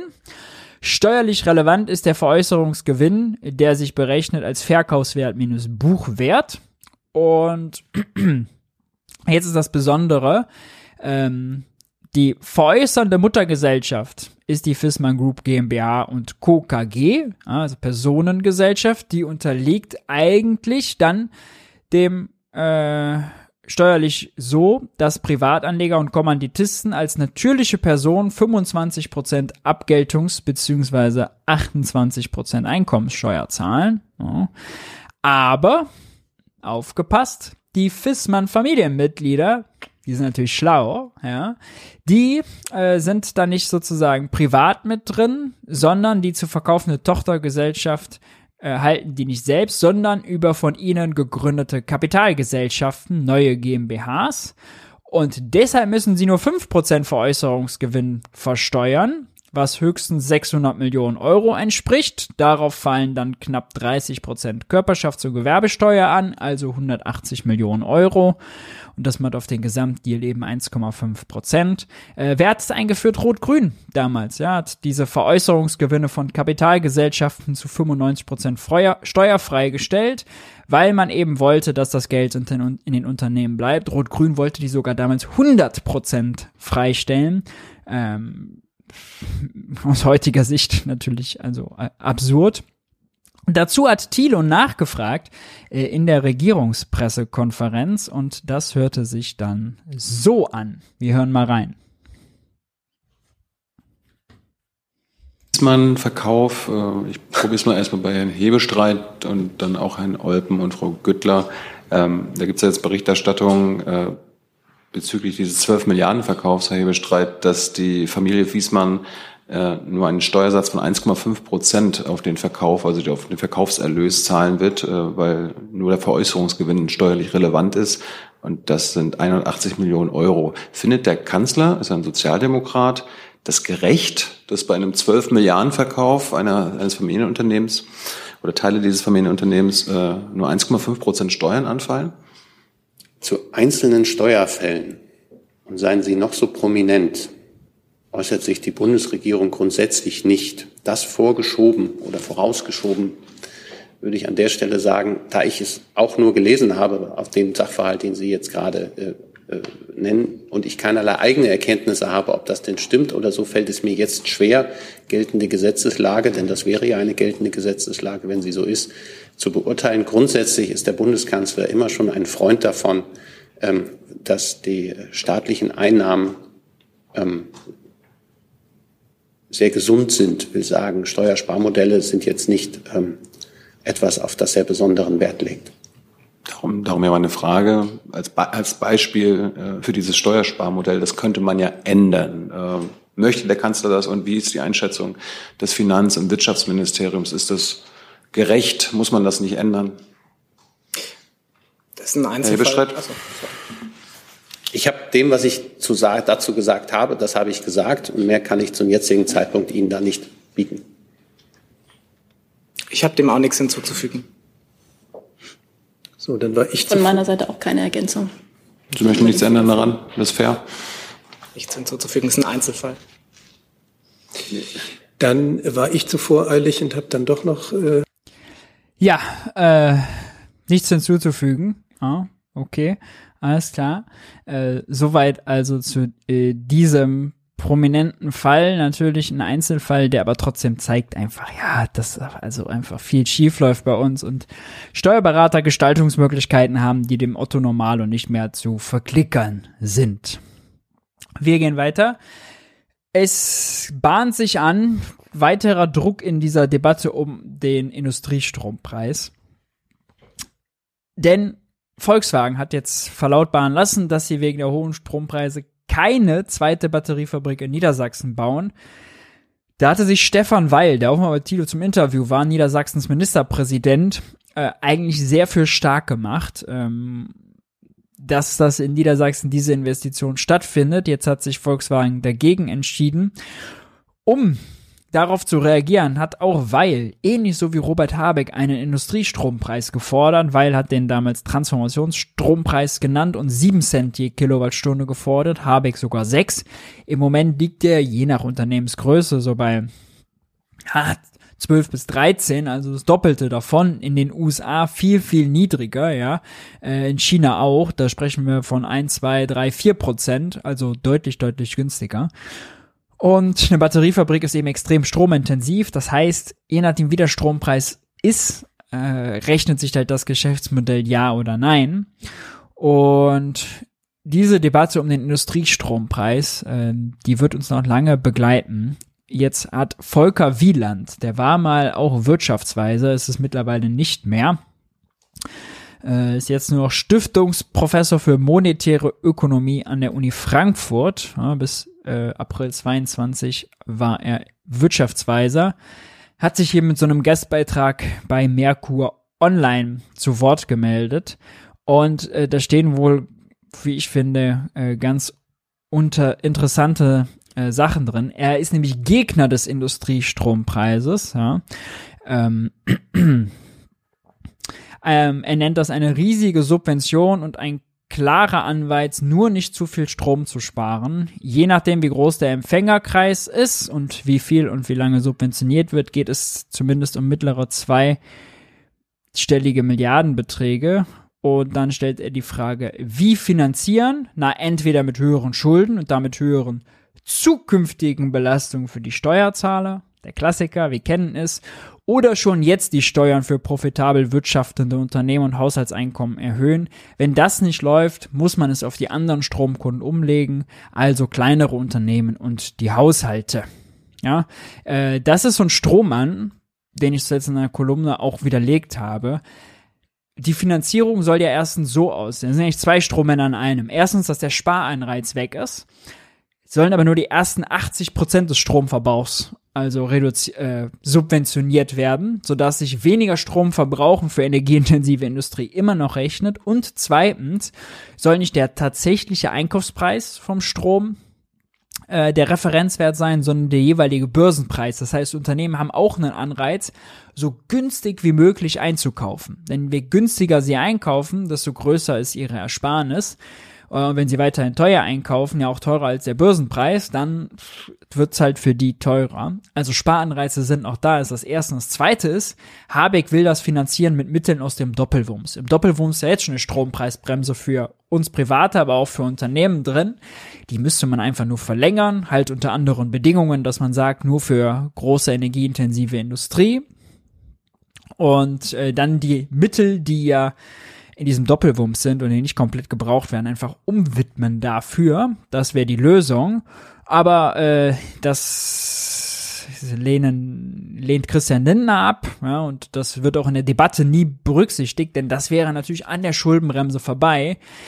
Also müsste niemand mehr zahlen. Auch diese Logik, dann muss ja ein anderer Stromkunde mehr bezahlen. Auch falsch, weil also die Stromversorger, die nehmen ja das gleiche ein. Die nehmen halt, wenn der Strom äh, Industriestrompreis dann 6 Cent ist, nehmen sie halt 6 Cent von der Industrie ein und die Differenz zu ihren Verträgen kriegen sie vom Staat. Sie haben also keine Notwendigkeit, äh, für wen anders die Strompreise zu erhöhen. Ja, also das sind wirkliche äh, Mythen, mit denen hier gearbeitet wird. Und wofür Wieland sich äh, dann am Ende stark macht, äh, spricht natürlich äh, auch für sich. Äh, das ist ganz interessant hier, dieser letzte Abschnitt. Es braucht eine Politik, die ausreichend Zeit für die riesigen strukturellen Veränderungen lässt, die auf unsere Wirtschaft zukommen. Eine Politik, die schnell notwendige Infrastruktur voranbringt und bürokratische Genehmigungsprozesse vereinfacht. Eine, die dereguliert und Verwaltung digitalisiert, statt noch mehr knappes Personal in Verwaltungsverfahren zu binden. Eine, die die Wirtschaft bei der Transformation mit Rat und Tat unterstützt, aber doch bitte nicht, indem sie die entscheidende Signalwirkung der Marktpreise außer Kraft setzt. Es braucht eine Wirtschaftspolitik, die sich Markt und Wettbewerb zunutze macht, Wettbewerbs, äh, wettbewerbsfähige steuerliche Rahmenbedingungen schafft und nicht nur Misstrauen gegenüber dem Markt die Transform und nicht aus Misstrauen gegenüber dem Markt die Transformation verordnen und zunehmenden Schaden für den Standort Deutschland in Kauf nehmen will. Bedeutet, lass den Markt mal machen und den Preis mal wirken, der wird das schon regeln. Dann müssen wir noch deregulieren und ein paar Beamte vielleicht entlassen, ja, und weniger Bürokratie weg. Dann läuft das schon, ja, bitte nicht irgendwie politisch begleiten. Der Markt macht das schon. Also ist ganz interessant äh, sich das mal äh, durchzulesen hier. Äh, wirklich, also sehr, sehr, sehr ideologisch, äh, sehr, sehr wenig davon äh, ökonomisch, würden einfach Mythen aufgewärmt und äh, rausgeknallt. Interessanter war dahingegen dieses Gespräch zwischen Professor Dr. Äh, Professor Fratscher und Professor Dr. Südekum beim Blog Politische Ökonomie, der der SPD zuzurechnen ist. Da haben die beiden über diesen Industriestrompreis auch debattiert. Und das ist auch interessant, weil Marcel Fratscher vom DEW, der ist komplett dagegen. Der sagt, nee, auch Marktpreise müssen wirken. Wenn man das jetzt günstig macht, dann verschleppt man die Transformation. Man sollte keine Angst haben vor Abwanderung. Ja, Abwanderung gab es immer schon und Deindustrialisierung auch. Erst was die Textilbranche, die irgendwie abgewandert ist, dann andere Branchen, ja, dann äh, Unterhaltungselektronik und alles nicht so schlimm. Und äh, er sieht darin außerdem ein Problem für die soziale Gerechtigkeit, denn äh, er äh, sagt eben, äh, das ist den Leuten nicht zu vermitteln, dass energieintensive Industrie jetzt die Kohle bekommt und die Privaten eben nicht, ja. Und er, auch er sieht die Gefahr, dass dann die Kosten umgewälzt werden. Südekum hingegen argumentiert, nee, nee, nee, nicht so schnell. Also, das ist ja, wir bauen, eine, mit diesem Industriestrompreis eine Brücke von der teuren Gegenwart, ja, heute ist Strom teuer, weil wir noch nicht genug grün, günstigen grünen Strom haben, in eine günstigere Zukunft, wo wir eben viel mehr grünen Strom haben und Strom insgesamt günstiger ist. Und je schneller wir ja auch grüne Energie ausbauen, desto schneller wird ja auch sozusagen der Industriestrompreis günstiger für den Staat in der Subventionierung weil wenn die Preise niedriger sind, dann muss man auch weniger subventionieren. Der soll bis 2030 30 Milliarden kosten, am Anfang also ein bisschen mehr bei teuren Strompreisen und je schneller man die Grünen ausbaut, desto weniger in Zukunft. Und Südokums Argument ist, wenn man jetzt einen Preisdeckel für die Industrie für Gas verlängern würde, ja, dann würde das wirklich Transformation verhindern. Aber die Transformation der Wirtschaft heißt ja also Elektrifizierung. Und ein Stahlwerk, was heute investiert, na, Fratscher ist natürlich dafür, dass zum Beispiel äh, Investitionen bezuschusst und gefördert werden, ja, wenn zum Beispiel ein Stahlwerk auf grünen Stahl umstellen will. Aber Südekums Argument ist, man muss nicht nur die einmaligen Kapitalkosten, ja, die Investitionen fördern, sondern Unternehmen machen die nur, wenn sich auch das Geschäftsmodell dahinter rechnet. Und das Geschäftsmodell rechnet sich ja langfristig, wenn wir viel, viel mehr grünen Strom haben, zum Beispiel aus Wind, der dann spottgünstig ist. Ähm, aber bis dahin müssen wir die Unternehmen eben hier halten und denen die Transformation ermöglichen. Wenn wir das nicht machen, wandern die ab. Das heißt, Südekum argumentiert, und ich würde da sagen, ich bin auf der Seite von Südekum, das baut eine Brücke in die Zukunft und das ermöglicht Transformation erst, wenn das abwandert. Wir haben das bei Solarindustrie ja schon mal gesehen, weil man da eben die nicht genug gefördert hat. Dann waren die nicht wettbewerbsfähig. Jetzt heute sitzen die in China und wir kaufen es aus China ein, sind von denen abhängig. Bei Halbleitern genauso und müssen Angst haben, dass der China-Taiwan-Konflikt äh, eskaliert. Und wir dann mit unserer Abhängigkeit da wieder blöd aus der Wäsche gucken. Ja, das ist äh, vielleicht ganz interessant und äh, argumentiert eben auch, dass es äh, nicht so ist, wenn man es aus dem Doppelwumms finanziert, auch ein Vorschlag, äh, den er auch unterstützt, also Südekum, äh, dass es deswegen nicht für wen anders teurer werden muss. Und ja, der Vorteil ist, dass man sowieso parallel eben das Angebot ausweitet und eigentlich ein guter Anreiz ist für die Politik. Es wird nämlich, je schneller die den die grüne günstige Energie ausbauen, desto günstiger wird die Subvention. Ja? Und auch hier Isabella Weber, die ja auch dafür spricht, wenn man das eben nicht macht und die wandern ab, dann hat man ein viel größeres Problem. Und das ist natürlich ja, also bei dem Argument soziale Akzeptanz auch zu berücksichtigen. Das sind meistens sehr gut bezahlte Jobs ja, in der Industrie, äh, die übrigens insgesamt auch sehr wichtig ist, weil da gibt's noch Zulieferbetriebe, da gibt's sehr häufig eben auch äh, viel Innovation, weil es Spillover-Effekte gibt, ja, also das quasi, wenn die einen was Neues brauchen, äh, überträgt sich das auch äh, auf die Zulieferer und von da aus weiter und so werden alle produktiver und innovativer und das einfach aufzugeben und zu verlieren, äh, das wäre äh, deutlich schädlicher. Ja? Äh, eine ganz interessante Debatte. Könnt ihr euch ja mal angucken, Blog Politische Ökonomie, ich kann das ganze Interview empfehlen. Ähm, soweit die Zusammenfassung. Aber es gibt klares Lager, also beim Industriestrompreis. Ähm, sozialdemokratische Pragmatiker auf der einen Seite, plus Robert Habeck. Dann gibt's also die Wirtschaftsliberalen, so FDP-Lager, die dagegen sind. Und dann gibt's aber auch Wirtschaftsliberale, die schon auch viel staatlichen Einfluss beim Klima fordern. Claudia Kempfert zum Beispiel oder hier Marcel Fratscher vom DEW, die trotzdem aber sagen, nee, bitte lass den Markt mal selber machen. Ja. Und die Preissignale müssen das schon machen und bloß nicht zu viel verzerren. Äh, Finde ich äh, eine ganz interessante äh, Debatte, äh, die uns da ins Hause steht. Und äh, ebenso interessant ist die Debatte um das Heizungstauschgesetz. Ja, FDPler sagen da gerne auch Heizungsverbotgesetz. Ist ein bisschen absurd, das ist jetzt im Bundestag, das wird da bald äh, debattiert. Ich vermute äh, nicht diese Woche, weil man da eben noch ganz viele Änderungen dran machen äh, muss und will. Die Grünen sagen zum Beispiel, hier Katrin Göring-Eckert, die sagt, einen Klimakanzler kann ich schwer erkennen. Die fordert eben deutlich mehr Förderung. Ähm, bis zu 80 Prozent fordern ja die Grünen an sozialer Förderung, wenn man sich dann zum Beispiel eine Werbepumpe einbauen lassen will. Bisher sind nur vorgesehen maximal 50 Prozent. Dann wird noch debattiert, was machen mit Holz. Ist die Altersgrenze bis 80 Jahre überhaupt gerechtfertigt? Soll man nicht äh, 25 statt 24 damit anfangen? Und, und, und.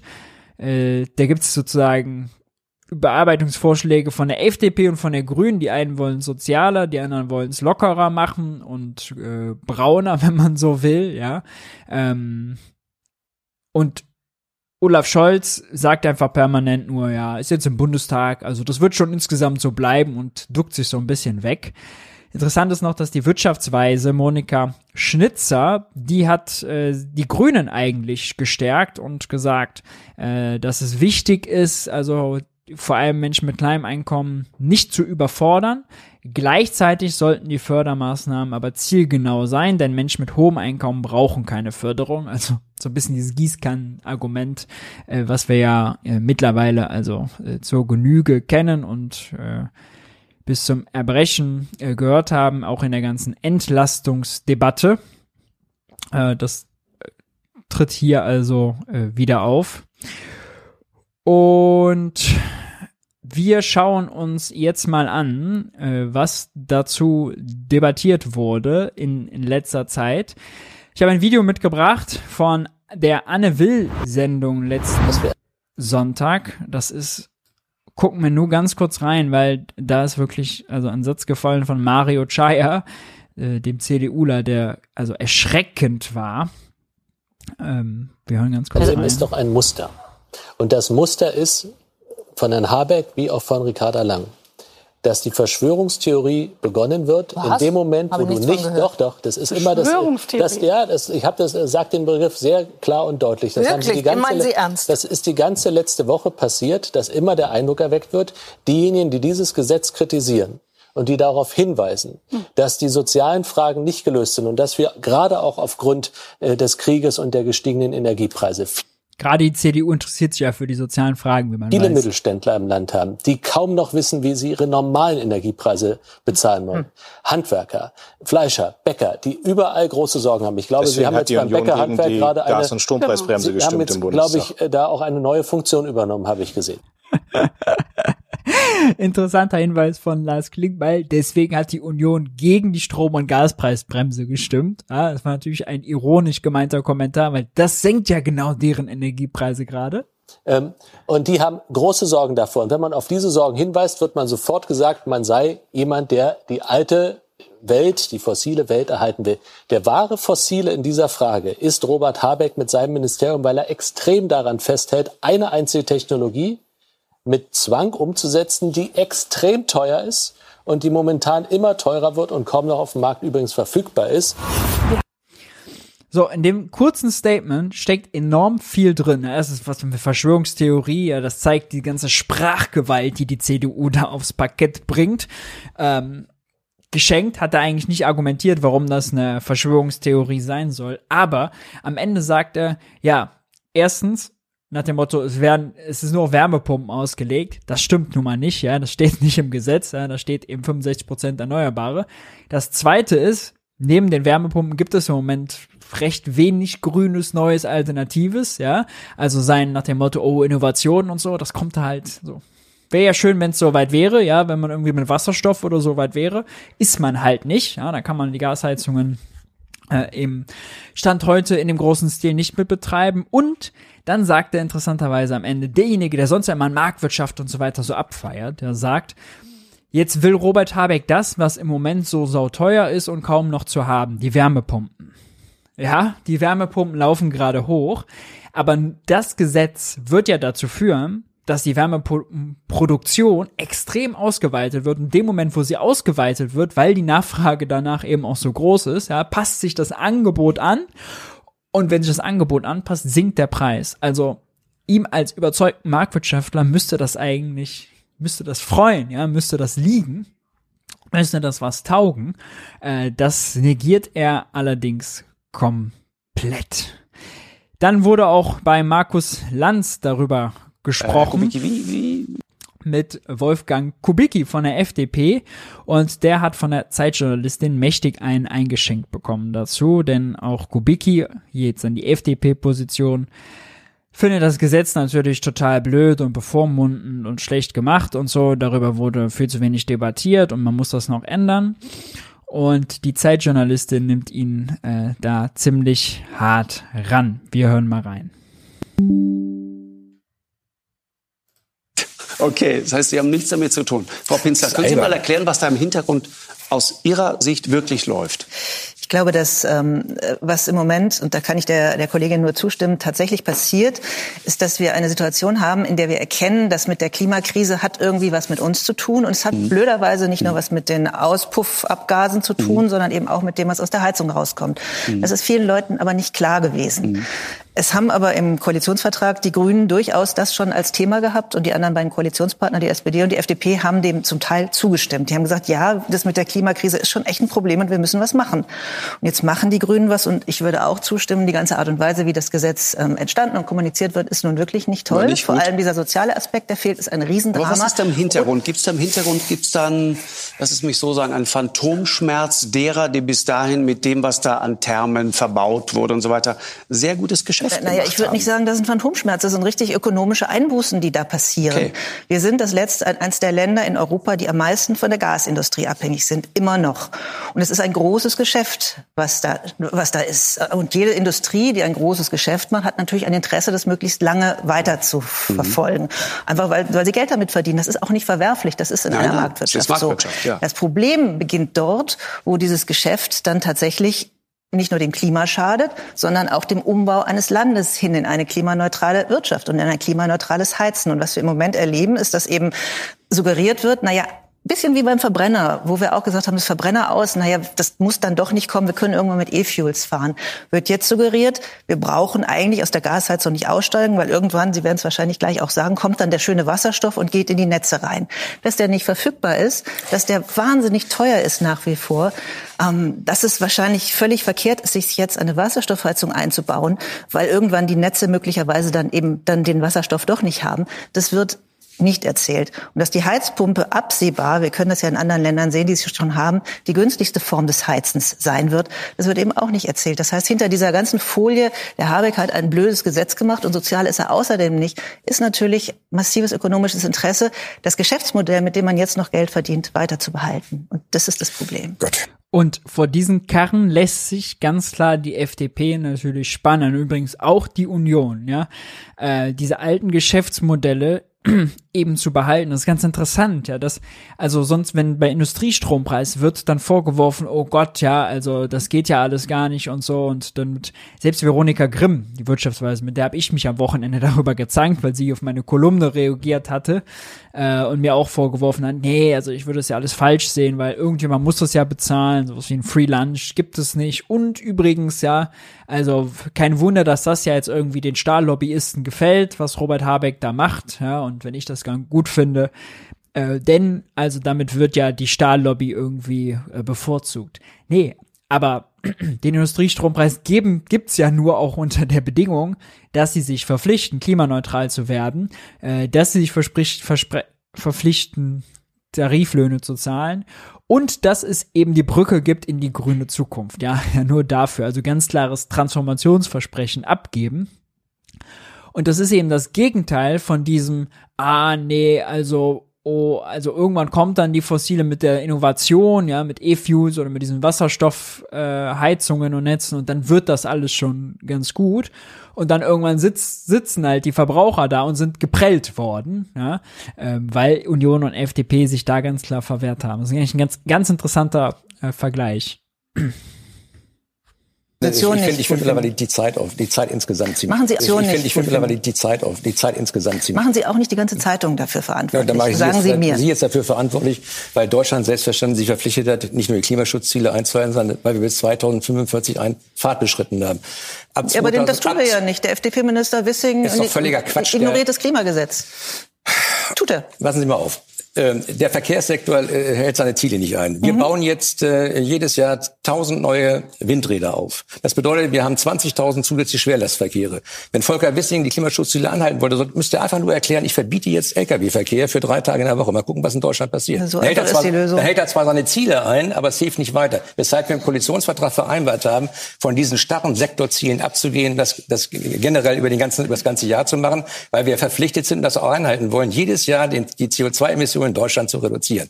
Das wird auch tatsächlich passieren, spätestens 2027, weil der Emissionshandel, der europaweit gilt, auch fürs mhm. Gebäude und für den Verkehr umgesetzt wird. Das heißt, der Deckel wird von da ab immer kleiner, weshalb wir auch über andere Dinge vielleicht noch mal reden sollten. Ich habe sehr viel Verständnis dafür, dass jetzt das Framing auftaucht, wer dieses Klimaschutzgesetz oder das Gebäudeenergiegesetz von, von, von den Grünen nicht toll findet, der will die fossilen Energieträger weiterhin am Laufen halten, der will irgendeiner Wirtschaft dienen. Das, das ist intellektuell irgendwie nicht Herr Kubicki, dann, zu, dann, dann sagen, Sie, sagen Sie mir mal ganz konkret, wie wollen Sie die Klimaziele im Wärmesektor erreichen? Und jetzt sagen Sie nicht irgendwann 2030 mit Wasserstoff. Ja, auch 2030 mit Wasserstoff, weil wir, weil wir momentan 50 neue äh, Gaskraftwerke bauen als Staat oder bauen lassen müssen als Staat für die Versorgungssicherheit, die auch nur mit Erdgas betrieben würden, die dürfen nur gebaut werden, weil, hat, weil, weil Wasserstoff ready. Die spannende Frage ist, warum erlauben wir das im öffentlichen Bereich und bei den Privaten nicht? Warum erlauben wir...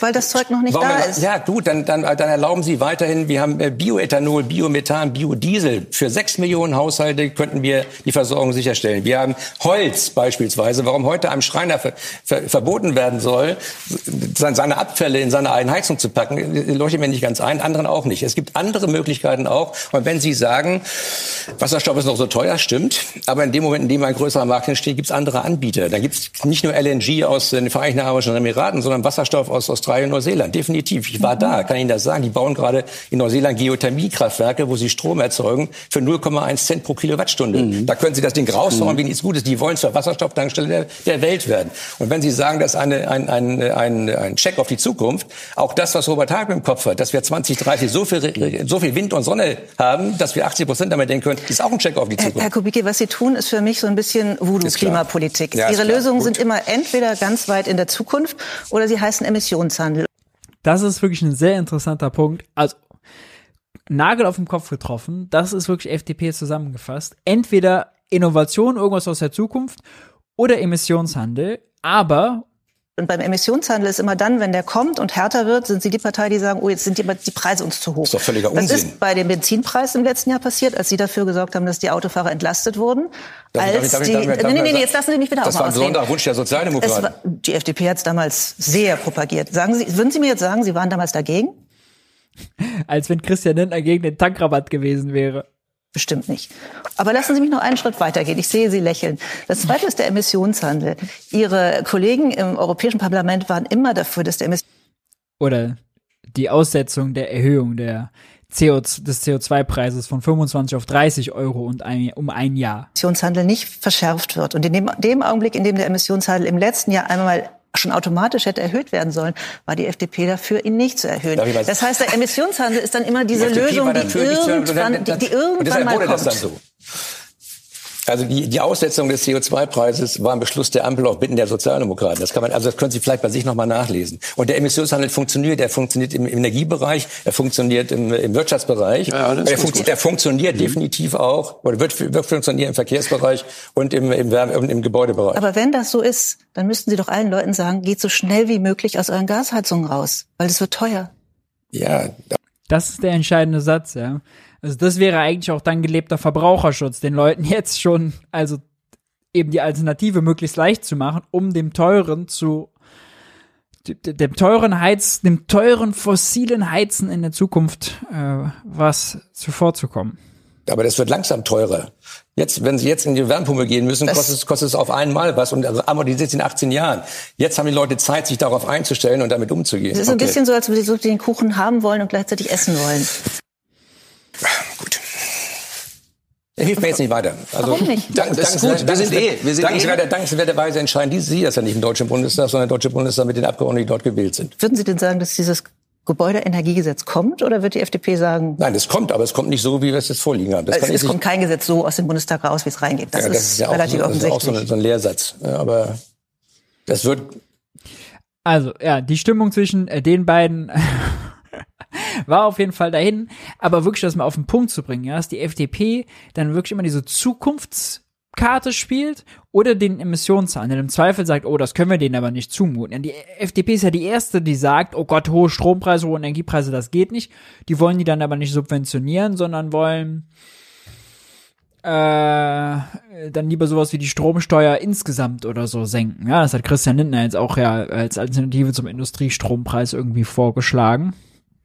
Ähm, aber auch nicht, also nicht staatlich groß investieren in den Ausbau, damit das Angebot irgendwie sich ausweitet, dann sollen wir auch wieder nur auf die Privaten warten, ja, also es ist, es passt irgendwie nicht zusammen man, man fühlt sich wirklich wie in dieser E-Fuels-Debatte. Also dieser Vergleich, den fand ich wirklich sehr, sehr eingängig.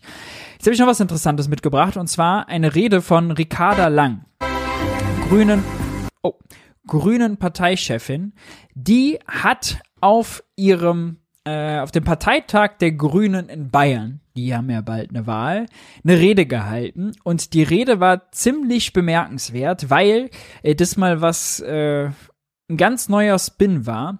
Die Grünen als Wirtschaftspartei, so will sie die da framen. Äh, und das gelingt in dem Redeausschnitt besonders gut. Und die CDU als Partei der Kulturkämpfer, die eben den Standort Bayern, den Wirtschaftsstandort Bayern vernachlässigen. Also dreht wirklich das um. Das ist ja sonst was, was die CDU immer gemacht hat. Ähm, ich vermute mal, würde sagen, dass das relativ erfolgreich sein kann. Wir hören uns das mal an. Wie damals Kurt Beck auf die Straße geht, damals konnte man gegen Ausländer unterschreiben, heute kann man gegen Klimaschutz unterschreiben bei der CSU. Denen geht es nicht um ein Gebäudeenergiegesetz, sondern denen geht es darum, die Fossilen beizubehalten und den Klimaschutz zu verhindern.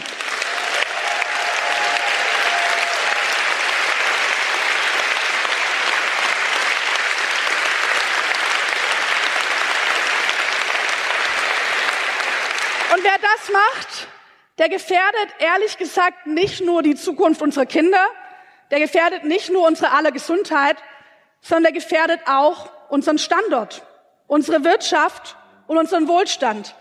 Denn international ist die Zeit, wo es hieß, Wohlstand oder Klimaschutz. Wofür entscheidest du dich? Die ist unwiderruflich vorbei. Wenn die Chinesen vor allem auf die Elektromobilität setzen und dabei leider im Moment gerade deutsche Autobauer überholen, wenn in China mit dem Inflation Reduction Act Milliarden investiert werden in neue Technologien und grüne Jobs, dann wissen wir, es gibt international gerade kein Race to the Bottom, wer hat eigentlich die geringsten Standards, sondern es gibt ein Race to the Top. Wer schafft es eigentlich, grüne Technologien, zukunftsfähige Jobs bei sich anzusiedeln? Und wir wollen, dass die Europäische Union bei diesem Wettrennen nicht am Rand steht, sondern dass sie mit als Erste durchs Ziel gehen. Und da muss man sagen, sind so diejenigen wie eure bisherige bayerische Landesregierung, die über Jahre hinweg den Ausbau der erneuerbaren Energien verschlafen hat, die die Wasserkraft verscherbelt hat, die die Netze nicht ausgebaut hat und die sich jetzt hinstellt und statt zu sagen, wir werden Teil der Lösung, wie Markus Söder lieber Kulturkampfdebatten führt und sich mehr Sorgen ums Gendern macht, als um die Arbeitsplätze hier in Bayern. Wer so handelt wie Markus Söder, der ist ein Standortrisiko für die bayerische Wirtschaft. Markus Söder als Standortrisiko für die bayerische Wirtschaft. Wer sich mehr ums Gendern kümmert als um die wirtschaftliche Zukunftsfähigkeit. Das war mal also das, was Söder sonst so macht, umgedreht ihm entgegengebracht. Ähm, fand ich wirklich bemerkenswert äh, und natürlich vieles richtig, vieles Richtiges dabei gesagt. Ja, also China, USA gehen voran mit Milliardeninvestitionen und in Bayern, ja, da stockt zum Beispiel der Ausbau der Stromnetze, die blockieren das. Das sorgt unter anderem dafür, dass zum Teil äh, oben im Norden die Windräder stillstehen müssen, obwohl irgendwie Wind produziert werden kann, weil die Netze dann überfordert und überlastet sind. Ja, ähm, wir verschwenden da also ziemlich viel Wohlstand und ziemlich viel Potenzial für günstigen Strom, weil dort im Süden blockiert wird.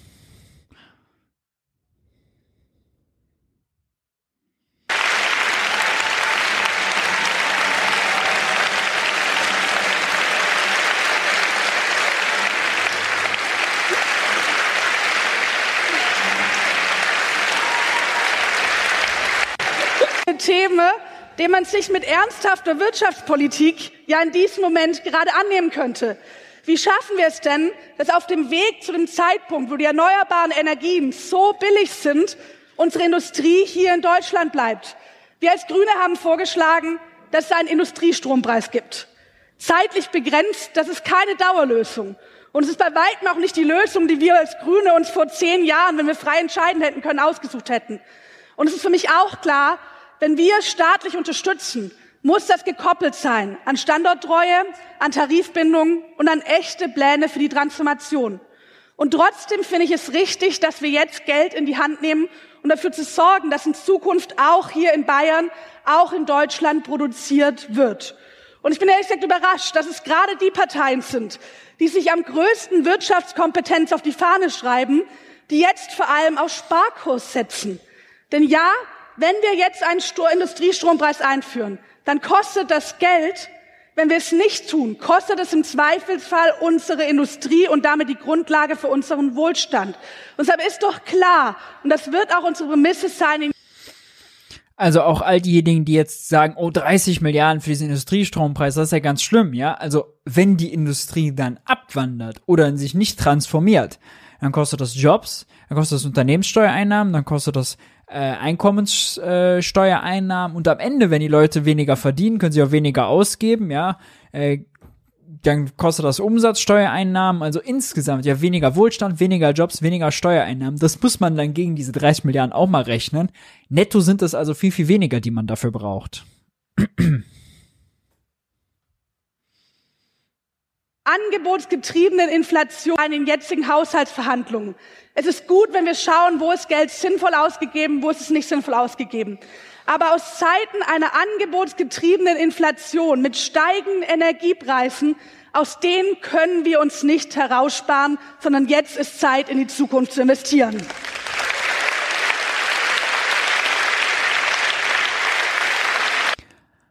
Auch das der ökonomische Gegensatz hier jetzt zu Christian Lindner, der die Schuldenbremse mal als Inflationsbremse framet und Ricarda Lang hier jetzt argumentiert, nein, es ist eine angebotsgetriebene Inflation, Angebotsknappheit, Knappheit an günstigem grünen Strom, äh, grüner Energie, da können wir uns nicht heraussparen. Sparen und Verzicht wird uns nicht mehr davon bringen, sondern investieren. Und das ist natürlich der Gegenteil, das Gegenteil von Kürzen im Haushalt. Das Gegenteil ist gefordert. Ja, das ist investieren. Das ist auch bei Industriestrompreisen in dem Fall dann subventionieren. Das ist Geld heute ausgeben, um Zukunft mehr Wohlstand, mehr saubere und grüne Energie zu haben. Auch hier sehr klar, hört man von den anderen Koalitionspartnern sonst in der Klarheit, muss man mal sagen, nicht. Und das zweite Thema, dem man sich gerade widmen kann, wenn man eben nicht lieber über das Gendern redet, sondern wirklich über Wirtschaftspolitik, das ist der grassierende Fachkräftemangel, den ihr wahrscheinlich überall erlebt habt, vom Bäcker, der am Sonntag zumachen muss, weil einfach niemand mehr gefunden wird, zum Restaurant, bis zu allen Unternehmen, bei denen ich eigentlich gerade unterwegs bin. Um diesem Fachkräftemangel was entgegenzusetzen, können wir vieles tun. Ein Einwanderungsland endlich gestalten, ne, statt die Lebensrealität von vielen Menschen, die schon längst hier leben, vor allem zu verhindern. Endlich Frauenerwerbstätigkeit als ernsthaften Faktor zu verstehen, wenn alle Frauen in Deutschland so viel arbeiten könnten, wie sie selbst wollen, wenn sie dafür die Kita-Betreuung hätten, dann hätten wir 850.000 Vollzeitäquivalente in Deutschland. Das heißt, Feminismus ist übrigens auch eine Grundlage für den Kampf gegen den Fachkräftemangel.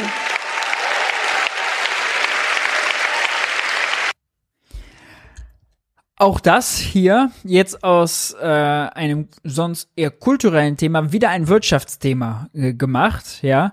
Ähm, Kita-Plätze schaffen und bringen uns zusätzliche Arbeitskraft. Arbeitskraft, die wir gerade verschwenden, weil wir nicht genug in Kita-Ausbau und Erzieher investiert haben. Ähm, Feminismus ist auch ein Wirtschaftsfaktor, ja, ein, hilft im Kampf gegen den Fachkräftemangel.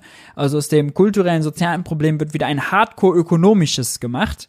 Und das ist für die Grünen eigentlich untypisch, ist aber, wie ich sagen würde, in der Strategie gegen eine Union, die sich vor allem immer Wirtschaftskompetenz auf die Fahne schreibt, äh, wahrscheinlich die erfolgsversprechendste Strategie aus deren Sicht.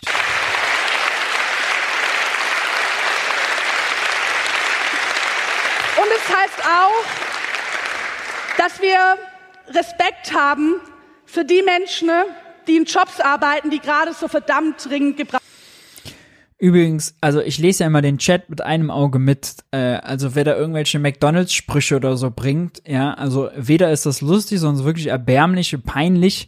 Äh, das ist Kindergartenniveau, das ist kein Niveau der politischen Debatte. Also dann geht aus dem Chat raus und guckt woanders und nicht hier mit. Äh, das gehört sich wirklich nicht.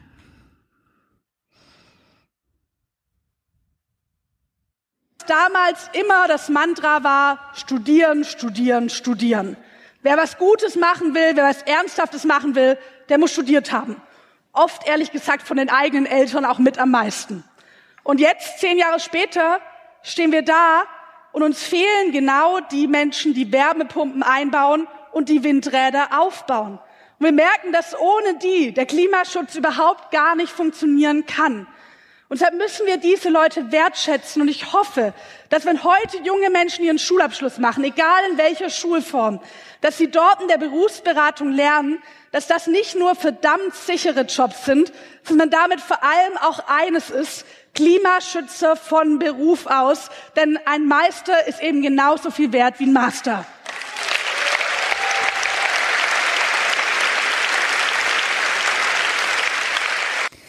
Und jetzt will Ricarda Lang auch noch die Handwerksbetriebe auf ihre Seite holen äh, und denen mehr Nachwuchs äh, besorgen und beschaffen. Ja, ähm, soweit zu der Rede. Ich fand das also aus jeder Zeile hat man eigentlich die Strategie gemerkt, Wirtschaftskompetenz sich auf die Fahne schreiben zu wollen und die CDU da in ihrem Markenkern anzugreifen und deren Kulturkampf damit zu kontern, ja, äh, den Markus Söder ja in besonderer Art und Weise führt, ja, ob es jetzt um äh, Geschlechterdebatten geht, ob es um Genderdebatten geht, ob es um seine Rostbratwürstchen, was auch immer geht, ja, also der führt den ja auf allen Ebenen. Äh, ich glaube sogar den absurden Kampf nach dem Motto, wir wollen nicht nur Insekten, in Zukunft keine Insekten grillen, ja, sondern weiter irgendwie ihre Nackenkoteletts. Das ist äh, wahrscheinlich äh, die äh, beste und vielversprechendste Antwort, die man darauf geben kann. Ähm, jetzt zum Ende kommen wir noch einmal zurück in die äh, Bundespressekonferenz. Liebe Kolleginnen, liebe Kollegen, hat Ups. Von eben. Hoch. Ähm, denn da war noch eine interessante Sache dabei. Äh, da ging es um einen Tweet von unserem Justizminister. Und das ist so ein Framing, was die FDP in letzter Zeit aufgebaut hat, nach dem Motto, wir wollen Einwanderung in unseren Arbeitsmarkt, aber keine Einwanderung in unseren Sozialstaat. Habt ihr sicherlich äh, schon mal mitbekommen, äh, diese Debatte. Und dazu hat Thilo mal nachgefragt. Ganz interessanter äh, Punkt. Wir hören nochmal rein.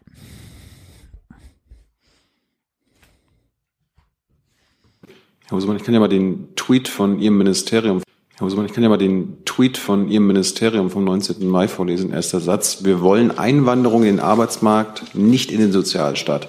Das haben AfD und NPD zum Beispiel äh, in den sozialen Medien freudig geteilt. Äh, ist Ihnen das vielleicht aufgefallen? Und zweitens, ist das nicht ein Oxymoron? Weil der Arbeitsmarkt ist ja Teil des Sozialstaats und umgekehrt. Also ähm, Herr Jung, Sie, Sie wissen ja, politische Kommunikation ähm, ist sozusagen äh, spitzfindigen Deutungen immer zugänglich. Natürlich äh, ist Deutschland ein Sozialstaat und wer hier ähm, lebt, ähm, hat ein Recht auf äh, eine ähm, Gewährung des Existenzminimums. Äh, das gilt, das ist Rechtsprechung des Bundesverfassungsgerichts und nichts davon ist in äh, Frage gestellt worden. Das sind politische Botschaften, die ähm, in sozialen Medien ähm, manchmal verkürzen müssen. Und ich glaube, jeder ähm, ähm, hat verstanden, was darum gemeint ist. Es wird ein modernes Einwanderungsrecht geschaffen. Ähm, es geht aber darum, sozusagen Fehlvorstellungen entgegenzuwirken, wer davon profitiert. Ähm, der Minister hat am Freitag auch geäußert gegenüber ähm, der DPA, und ich zitiere, mit einem neuen Staatsangehörigkeitsrecht kann Deutschland endlich einen großen Schritt gehen, ein modernes Einwanderungsland zu werden. Wir verbinden wirtschaftliche Vernunft mit klarer Werteorientierung und Weltoffenheit. Ja, es geht ja darum, dass es Ihr Ministerium macht. Sie verkürzen und das kommt bei Rechtsnationalen, bei Nazis gut an. Also es muss doch eine Red Flag für Sie sein. Und äh, räumen Sie ein, dass eine Einwanderung in den Arbeitsmarkt selbstverständlich auch eine Einwanderung in den Sozialstaat ist und umgekehrt? Ähm, selbstverständlich sozusagen sind Personen, die äh, in Deutschland arbeiten, auch äh, Teil des Sozialstaats, so wie alle Menschen, die hier leben. Und äh, noch einmal zu Ihrer Kritik. Ähm, in den sozialen Medien hat es an den Plänen ähm, für die Reform des Staatsangehörigkeitsrechts gerade auch scharfe Kritik aus dem Lager gegeben, dem Sie äh, nun zusprechen, die hätten unseren äh, Tweets applaudiert. Es geht bei dieser Kommunikation gerade darum, ähm, Kritik an dem Vorhaben eines modernen Staatsangehörigkeitsrechts entgegenzuwirken, dass äh, sozusagen man äh, unsere Art der Kommunikation vielleicht äh, nicht äh, die ist, die Sie wählen würden, das ist klar, aber wenn es darum geht, sozusagen ein äh, modernes Staatsangehörigkeitsrecht der gesamten Bevölkerung zu vermitteln und verständlich zu machen, warum das ein richtiger Schritt ist, dann ist es notwendig, auf eine Weise zu kommunizieren, die ähm, die Gesamtheit der Öffentlichkeit auch rezipieren kann. Dann sind wir am Ende der Pressekonferenz. Dazu äh, lasst uns noch mal äh, kurz auf die Fakten blicken, denn äh, das ZEW hat für die Bertelsmann Stiftung äh, das ja also äh, schon längst äh, geklärt, die Frage. Also selbst wenn man diesen Unterschied machen will, Sozialstaat und Arbeitsmarkt, die völlig, liegt hier völlig richtig, indem man sagt, dass das schon eine Unterscheidung schon Quatsch ist, aber schon damals ja, äh, und das sollte man immer wieder zitieren, äh, diese Schlussfolgerung, der Sozialstaat profitiert von Zuwanderung und im Jahr 2012 waren das um 22 Milliarden Euro.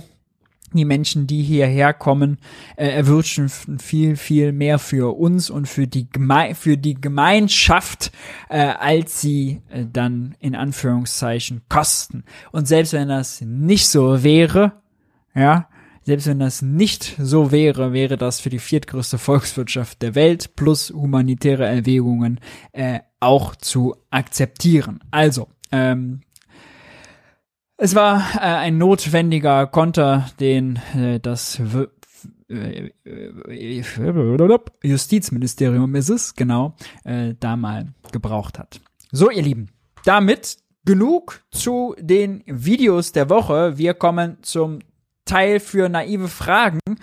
Wenn ihr Fragen habt zu Wirtschaft, Politik, Finanzen, Zentralbanken, was auch immer im Allgemeinen, haut sie jetzt in den Chat. Äh, ich beantworte sie dann gerne. Wenn ihr die in der Zwischenzeit schon mal reingehauen habt, haut die noch mal rein, denn ich kann sie jetzt nicht von oben quasi noch mal neu rauskopieren. Ansonsten lasst mich euch gerne darauf hinweisen, dass äh, nächste Woche kein Wirtschaftsbriefing stattfindet, denn da ist ein Feiertag und äh, ich befinde mich in der Heimat im wunderschönen Mönchengladbach. Und lasst mich darauf hinweisen, dass das Wirtschaftsbriefing ab sofort immer ab 20 Uhr beginnt, live, nicht ab 21 äh, Uhr. Und Junge Naiv natürlich nur funktioniert dank eurer Unterstützung. Wie ihr Junge Naiv unterstützen könnt, seht ihr jetzt eingeblendet oder sonst auch unten in der Videobeschreibung. Bei finanzieller Unterstützung ab 20 Euro, ihr kennt das, werdet ihr namentlich im Abspann verewigt. Ja. So, jetzt zu euren Fragen. Freddy fragt, wenn immer gesagt wird, Schulden sind eine Belastung der zukünftigen Generation, impliziert das nicht die Absicht, die Schulden des Staates abzubauen? Hab noch von keinem Land gehört, dass das Ziel, äh, dass das Ziel hat. Ja, völlig richtig. Äh, wenn man sich das anguckt, nominal wachsen die Schulden immer, zumindest über langen Zeitraum. Wir hatten unter Wolfgang Schäuble mal ein paar Jahre, wo er einen Überschuss erwirtschaftet hat, tatsächlich Staatsschulden auch nominal, ja, der Berg sozusagen, den man hat, diese Zahl, die auf der Schuldenuhr steht, die 2,5 Billionen sind es mittlerweile, mal gesunken sind. Aber insgesamt natürlich nicht, ja. Weder tut das Not, noch wäre das klug.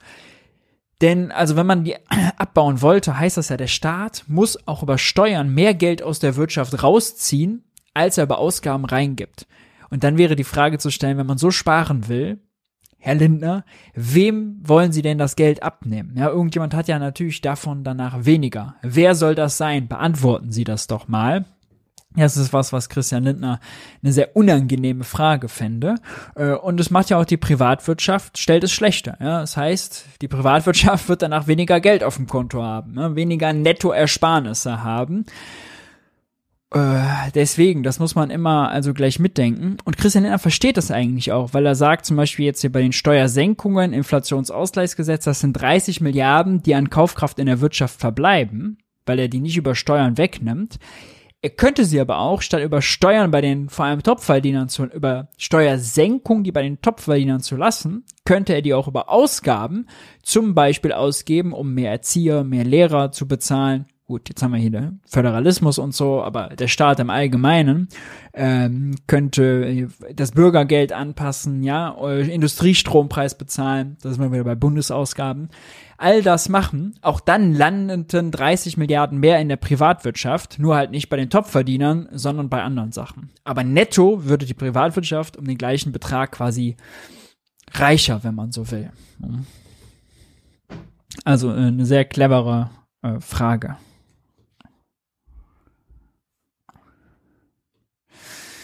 Maurice, ich finde deine Briefings wirklich toll. Ich bin mit all euren Formaten vertraut, Informatiker und Politik interessiert. Wie kann ich, wie kann man deine oder eure Arbeit unterstützen? Äh, ich blende es nochmal ein, äh, die junge Naiv-Arbeit, das Wirtschaftsbriefing, den äh, Format hier kannst du über den Link und die Bankverbindung, die jetzt eingeblendet ist, unterstützen. Freut uns sehr, dass sich das äh, abholt und du es gut findest.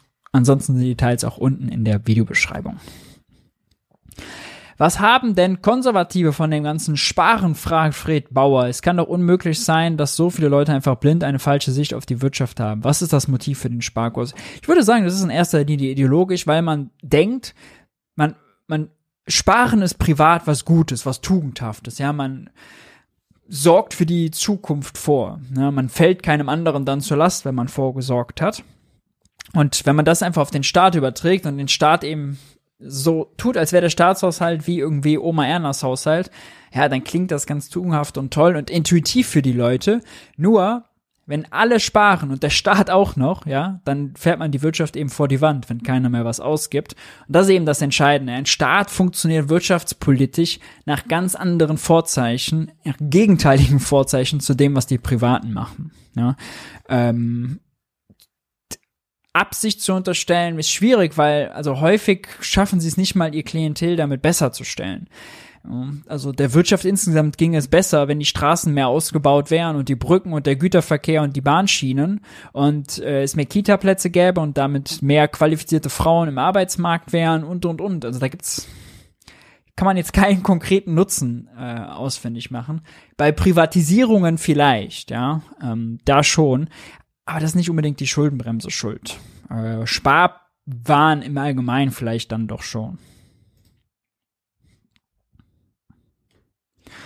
Kannst du erklären, warum sich MMT und Degrowth-Ansätze äh, Degrowth-Ansätze ausschließen? Äh, nee, weil tun die sich gar nicht. MMT beschreibt das Geldsystem, das ist eine makroökonomische Theorie, wie entsteht Inflation, wie entsteht Arbeitslosigkeit, wie entsteht Wirtschaftsleistung. Wenn man das politische Ziel hat oder das wirtschaftspolitische Ziel, das BIP zu reduzieren, dann kann man das äh, mit dem Verständnis der MMT sehr gut machen. Äh, mit dem Verständnis der MMT sogar noch besser als mit anderen, denn äh, dann hat man, kann man großzügigere Sozialprogramme und so weiter tatsächlich denken, um äh, das dann, sagen wir mal, zu moderieren. Ja, generell hilft es immer, das Wirtschafts- und das Geldsystem bestmöglich zu verstehen. Und ich würde sagen, vor allem das Geldsystem versteht man eben mit der MMT, die nicht anfängt mit irgendwelchen wilden Annahmen, sondern wirklich sich darauf konzentriert, was sagen denn die Zentralbanken, wie deren Geschäft funktioniert, was sagen die Banken, wie deren Geldschöpfung funktioniert ja, also man beschäftigt sich mit den Institutionen, die wir haben, die man real da draußen sehen kann und nicht mit irgendwelchen, also Fake-Modellen über rationale Konsumenten, die sich irgendwie XYZ-mäßig verhalten, wenn XYZ-Prämissen äh, gegeben sind und so äh, und irgendwelchen idealtypischen Vorstellungen. Deswegen, also ist kein, kein Widerspruch. Äh, wo wohnen die ganzen Menschen gerade, für die die 700.000 Wohnungen fehlen? Ja, das ist eine clevere Frage. Ähm, Wohnungen fehlen in ganz Deutschland äh, natürlich sozusagen nicht, also brutto, also in dem Sinne, dass überall, sondern vor allem in den Metropolen, ja, Berlin, Düsseldorf, Köln, Frankfurt, München, Hamburg, ja, da wo viele Jobs sind, wo wo einem gut bezahlte Jobs sind, wo die Leute hinwollen.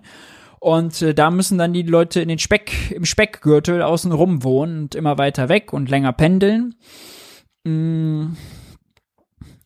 Und auf dem Land, ja, da wo dann äh, Leute auch weggehen, vor allem Junge weggehen, da stehen dann zum Teil Häuser leer. Aber da, wo die Wohnungen gebraucht werden, da fehlen sie dann eben. Da werden die Leute immer weiter rausgedrängt und auch da im Speckgürtel dann die Preise hochgetrieben.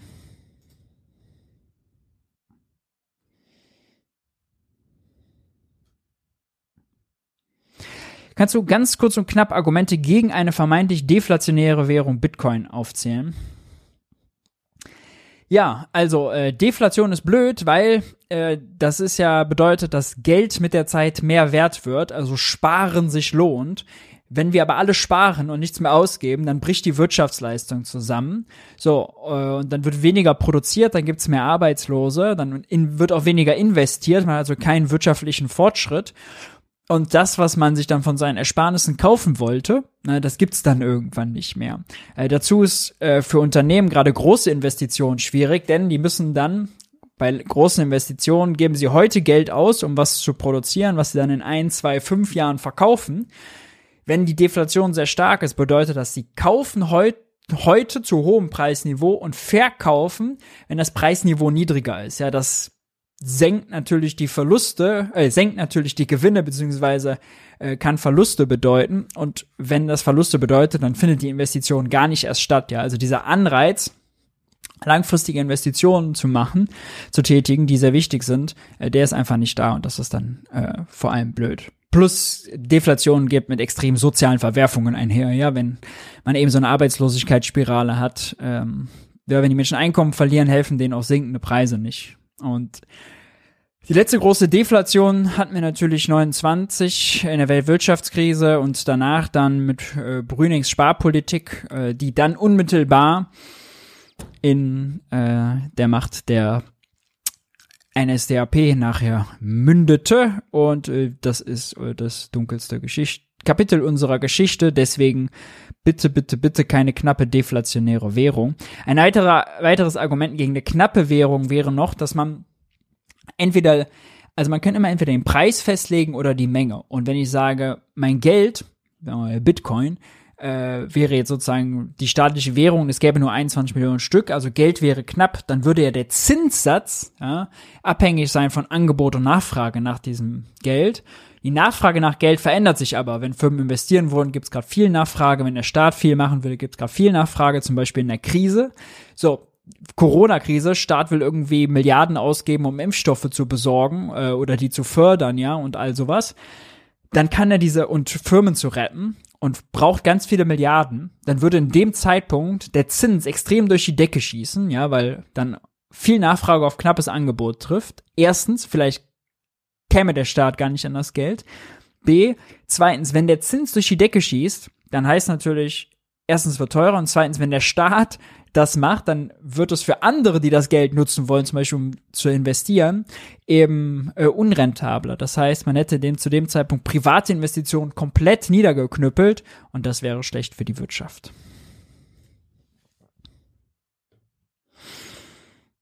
So, eine letzte Frage machen wir noch.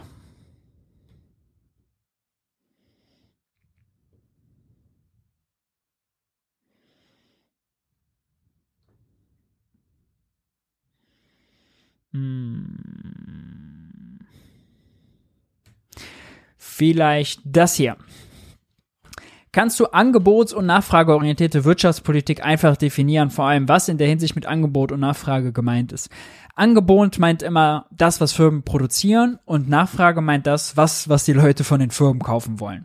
Und ähm, man kann in der Politik man kann wirtschaftspolitisch jetzt hingehen und sagen, alles klar, wenn ich will, dass die Wirtschaftsleistung steigt, also dass wir mehr Güter herstellen und mehr Güter konsumieren, äh, dann geht es uns erstmal unabhängig von sozialen Effekten und ökologischen Effekten besser. Ja, wir produzieren ja, um zu konsumieren, das ne, darf man nicht vergessen. Der Zweck der ganzen Sache, dass wir arbeiten gehen, ist, dass wir was zum Konsumieren und zum Leben haben. Ähm, und die Rechnung ist natürlich nicht so einfach, wenn man Ökologie und Soziales mit reinnimmt. Aber äh, jetzt gibt es sozusagen zwei Wege, um das zu optimieren. Ähm, einerseits kann man über angebotsorientierte Politik versuchen, das Angebot, die Produktion quasi zu erhöhen, indem man das Angebot günstiger macht, ja, indem man zum Beispiel so ist dann die Argumentationsweise Löhne günstiger macht, indem man irgendwie Umweltregularien günstiger macht, indem man was subventioniert, indem man was fördert. Ähm, indem man Steuern senkt, ja, dann kann man quasi die Angebot, das Angebot günstiger machen, Produktionskosten quasi senken. Und das zweite ist, die Nachfrage erhöhen, also dafür sorgen, dass Leute mehr Geld haben, um Sachen zu kaufen oder mehr Leute Geld haben, um Sachen zu kaufen. Denn wenn die Firmen mehr Nachfrage haben, dann haben sie auch einen Anreiz, mehr zu produzieren und so schafft man es quasi auch, mehr Produkte herzustellen. Also die einen wollen quasi, dass mehr gekauft wird und die anderen, dass quasi das Produzieren günstiger wird. Ich glaube, so kann man das ziemlich einfach äh, ja auf den Punkt bringen.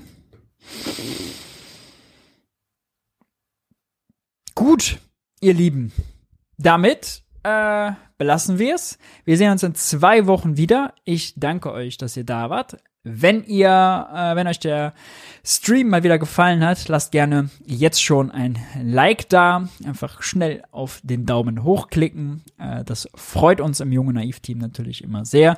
Ansonsten Fragen und Anmerkungen haut ihr unten in die Kommentare. Wir sind euch ganz dankbar für eure ganze Unterstützung. Wer Junge Naiv im letzten Monat unterstützt habt, seht ihr jetzt gleich im Abspann. Ich bin raus. Bis zum nächsten Mal. Ab sofort immer ab 20 Uhr. Macht's gut, haltet die Ohren steif. Bis dahin. Ciao, ciao.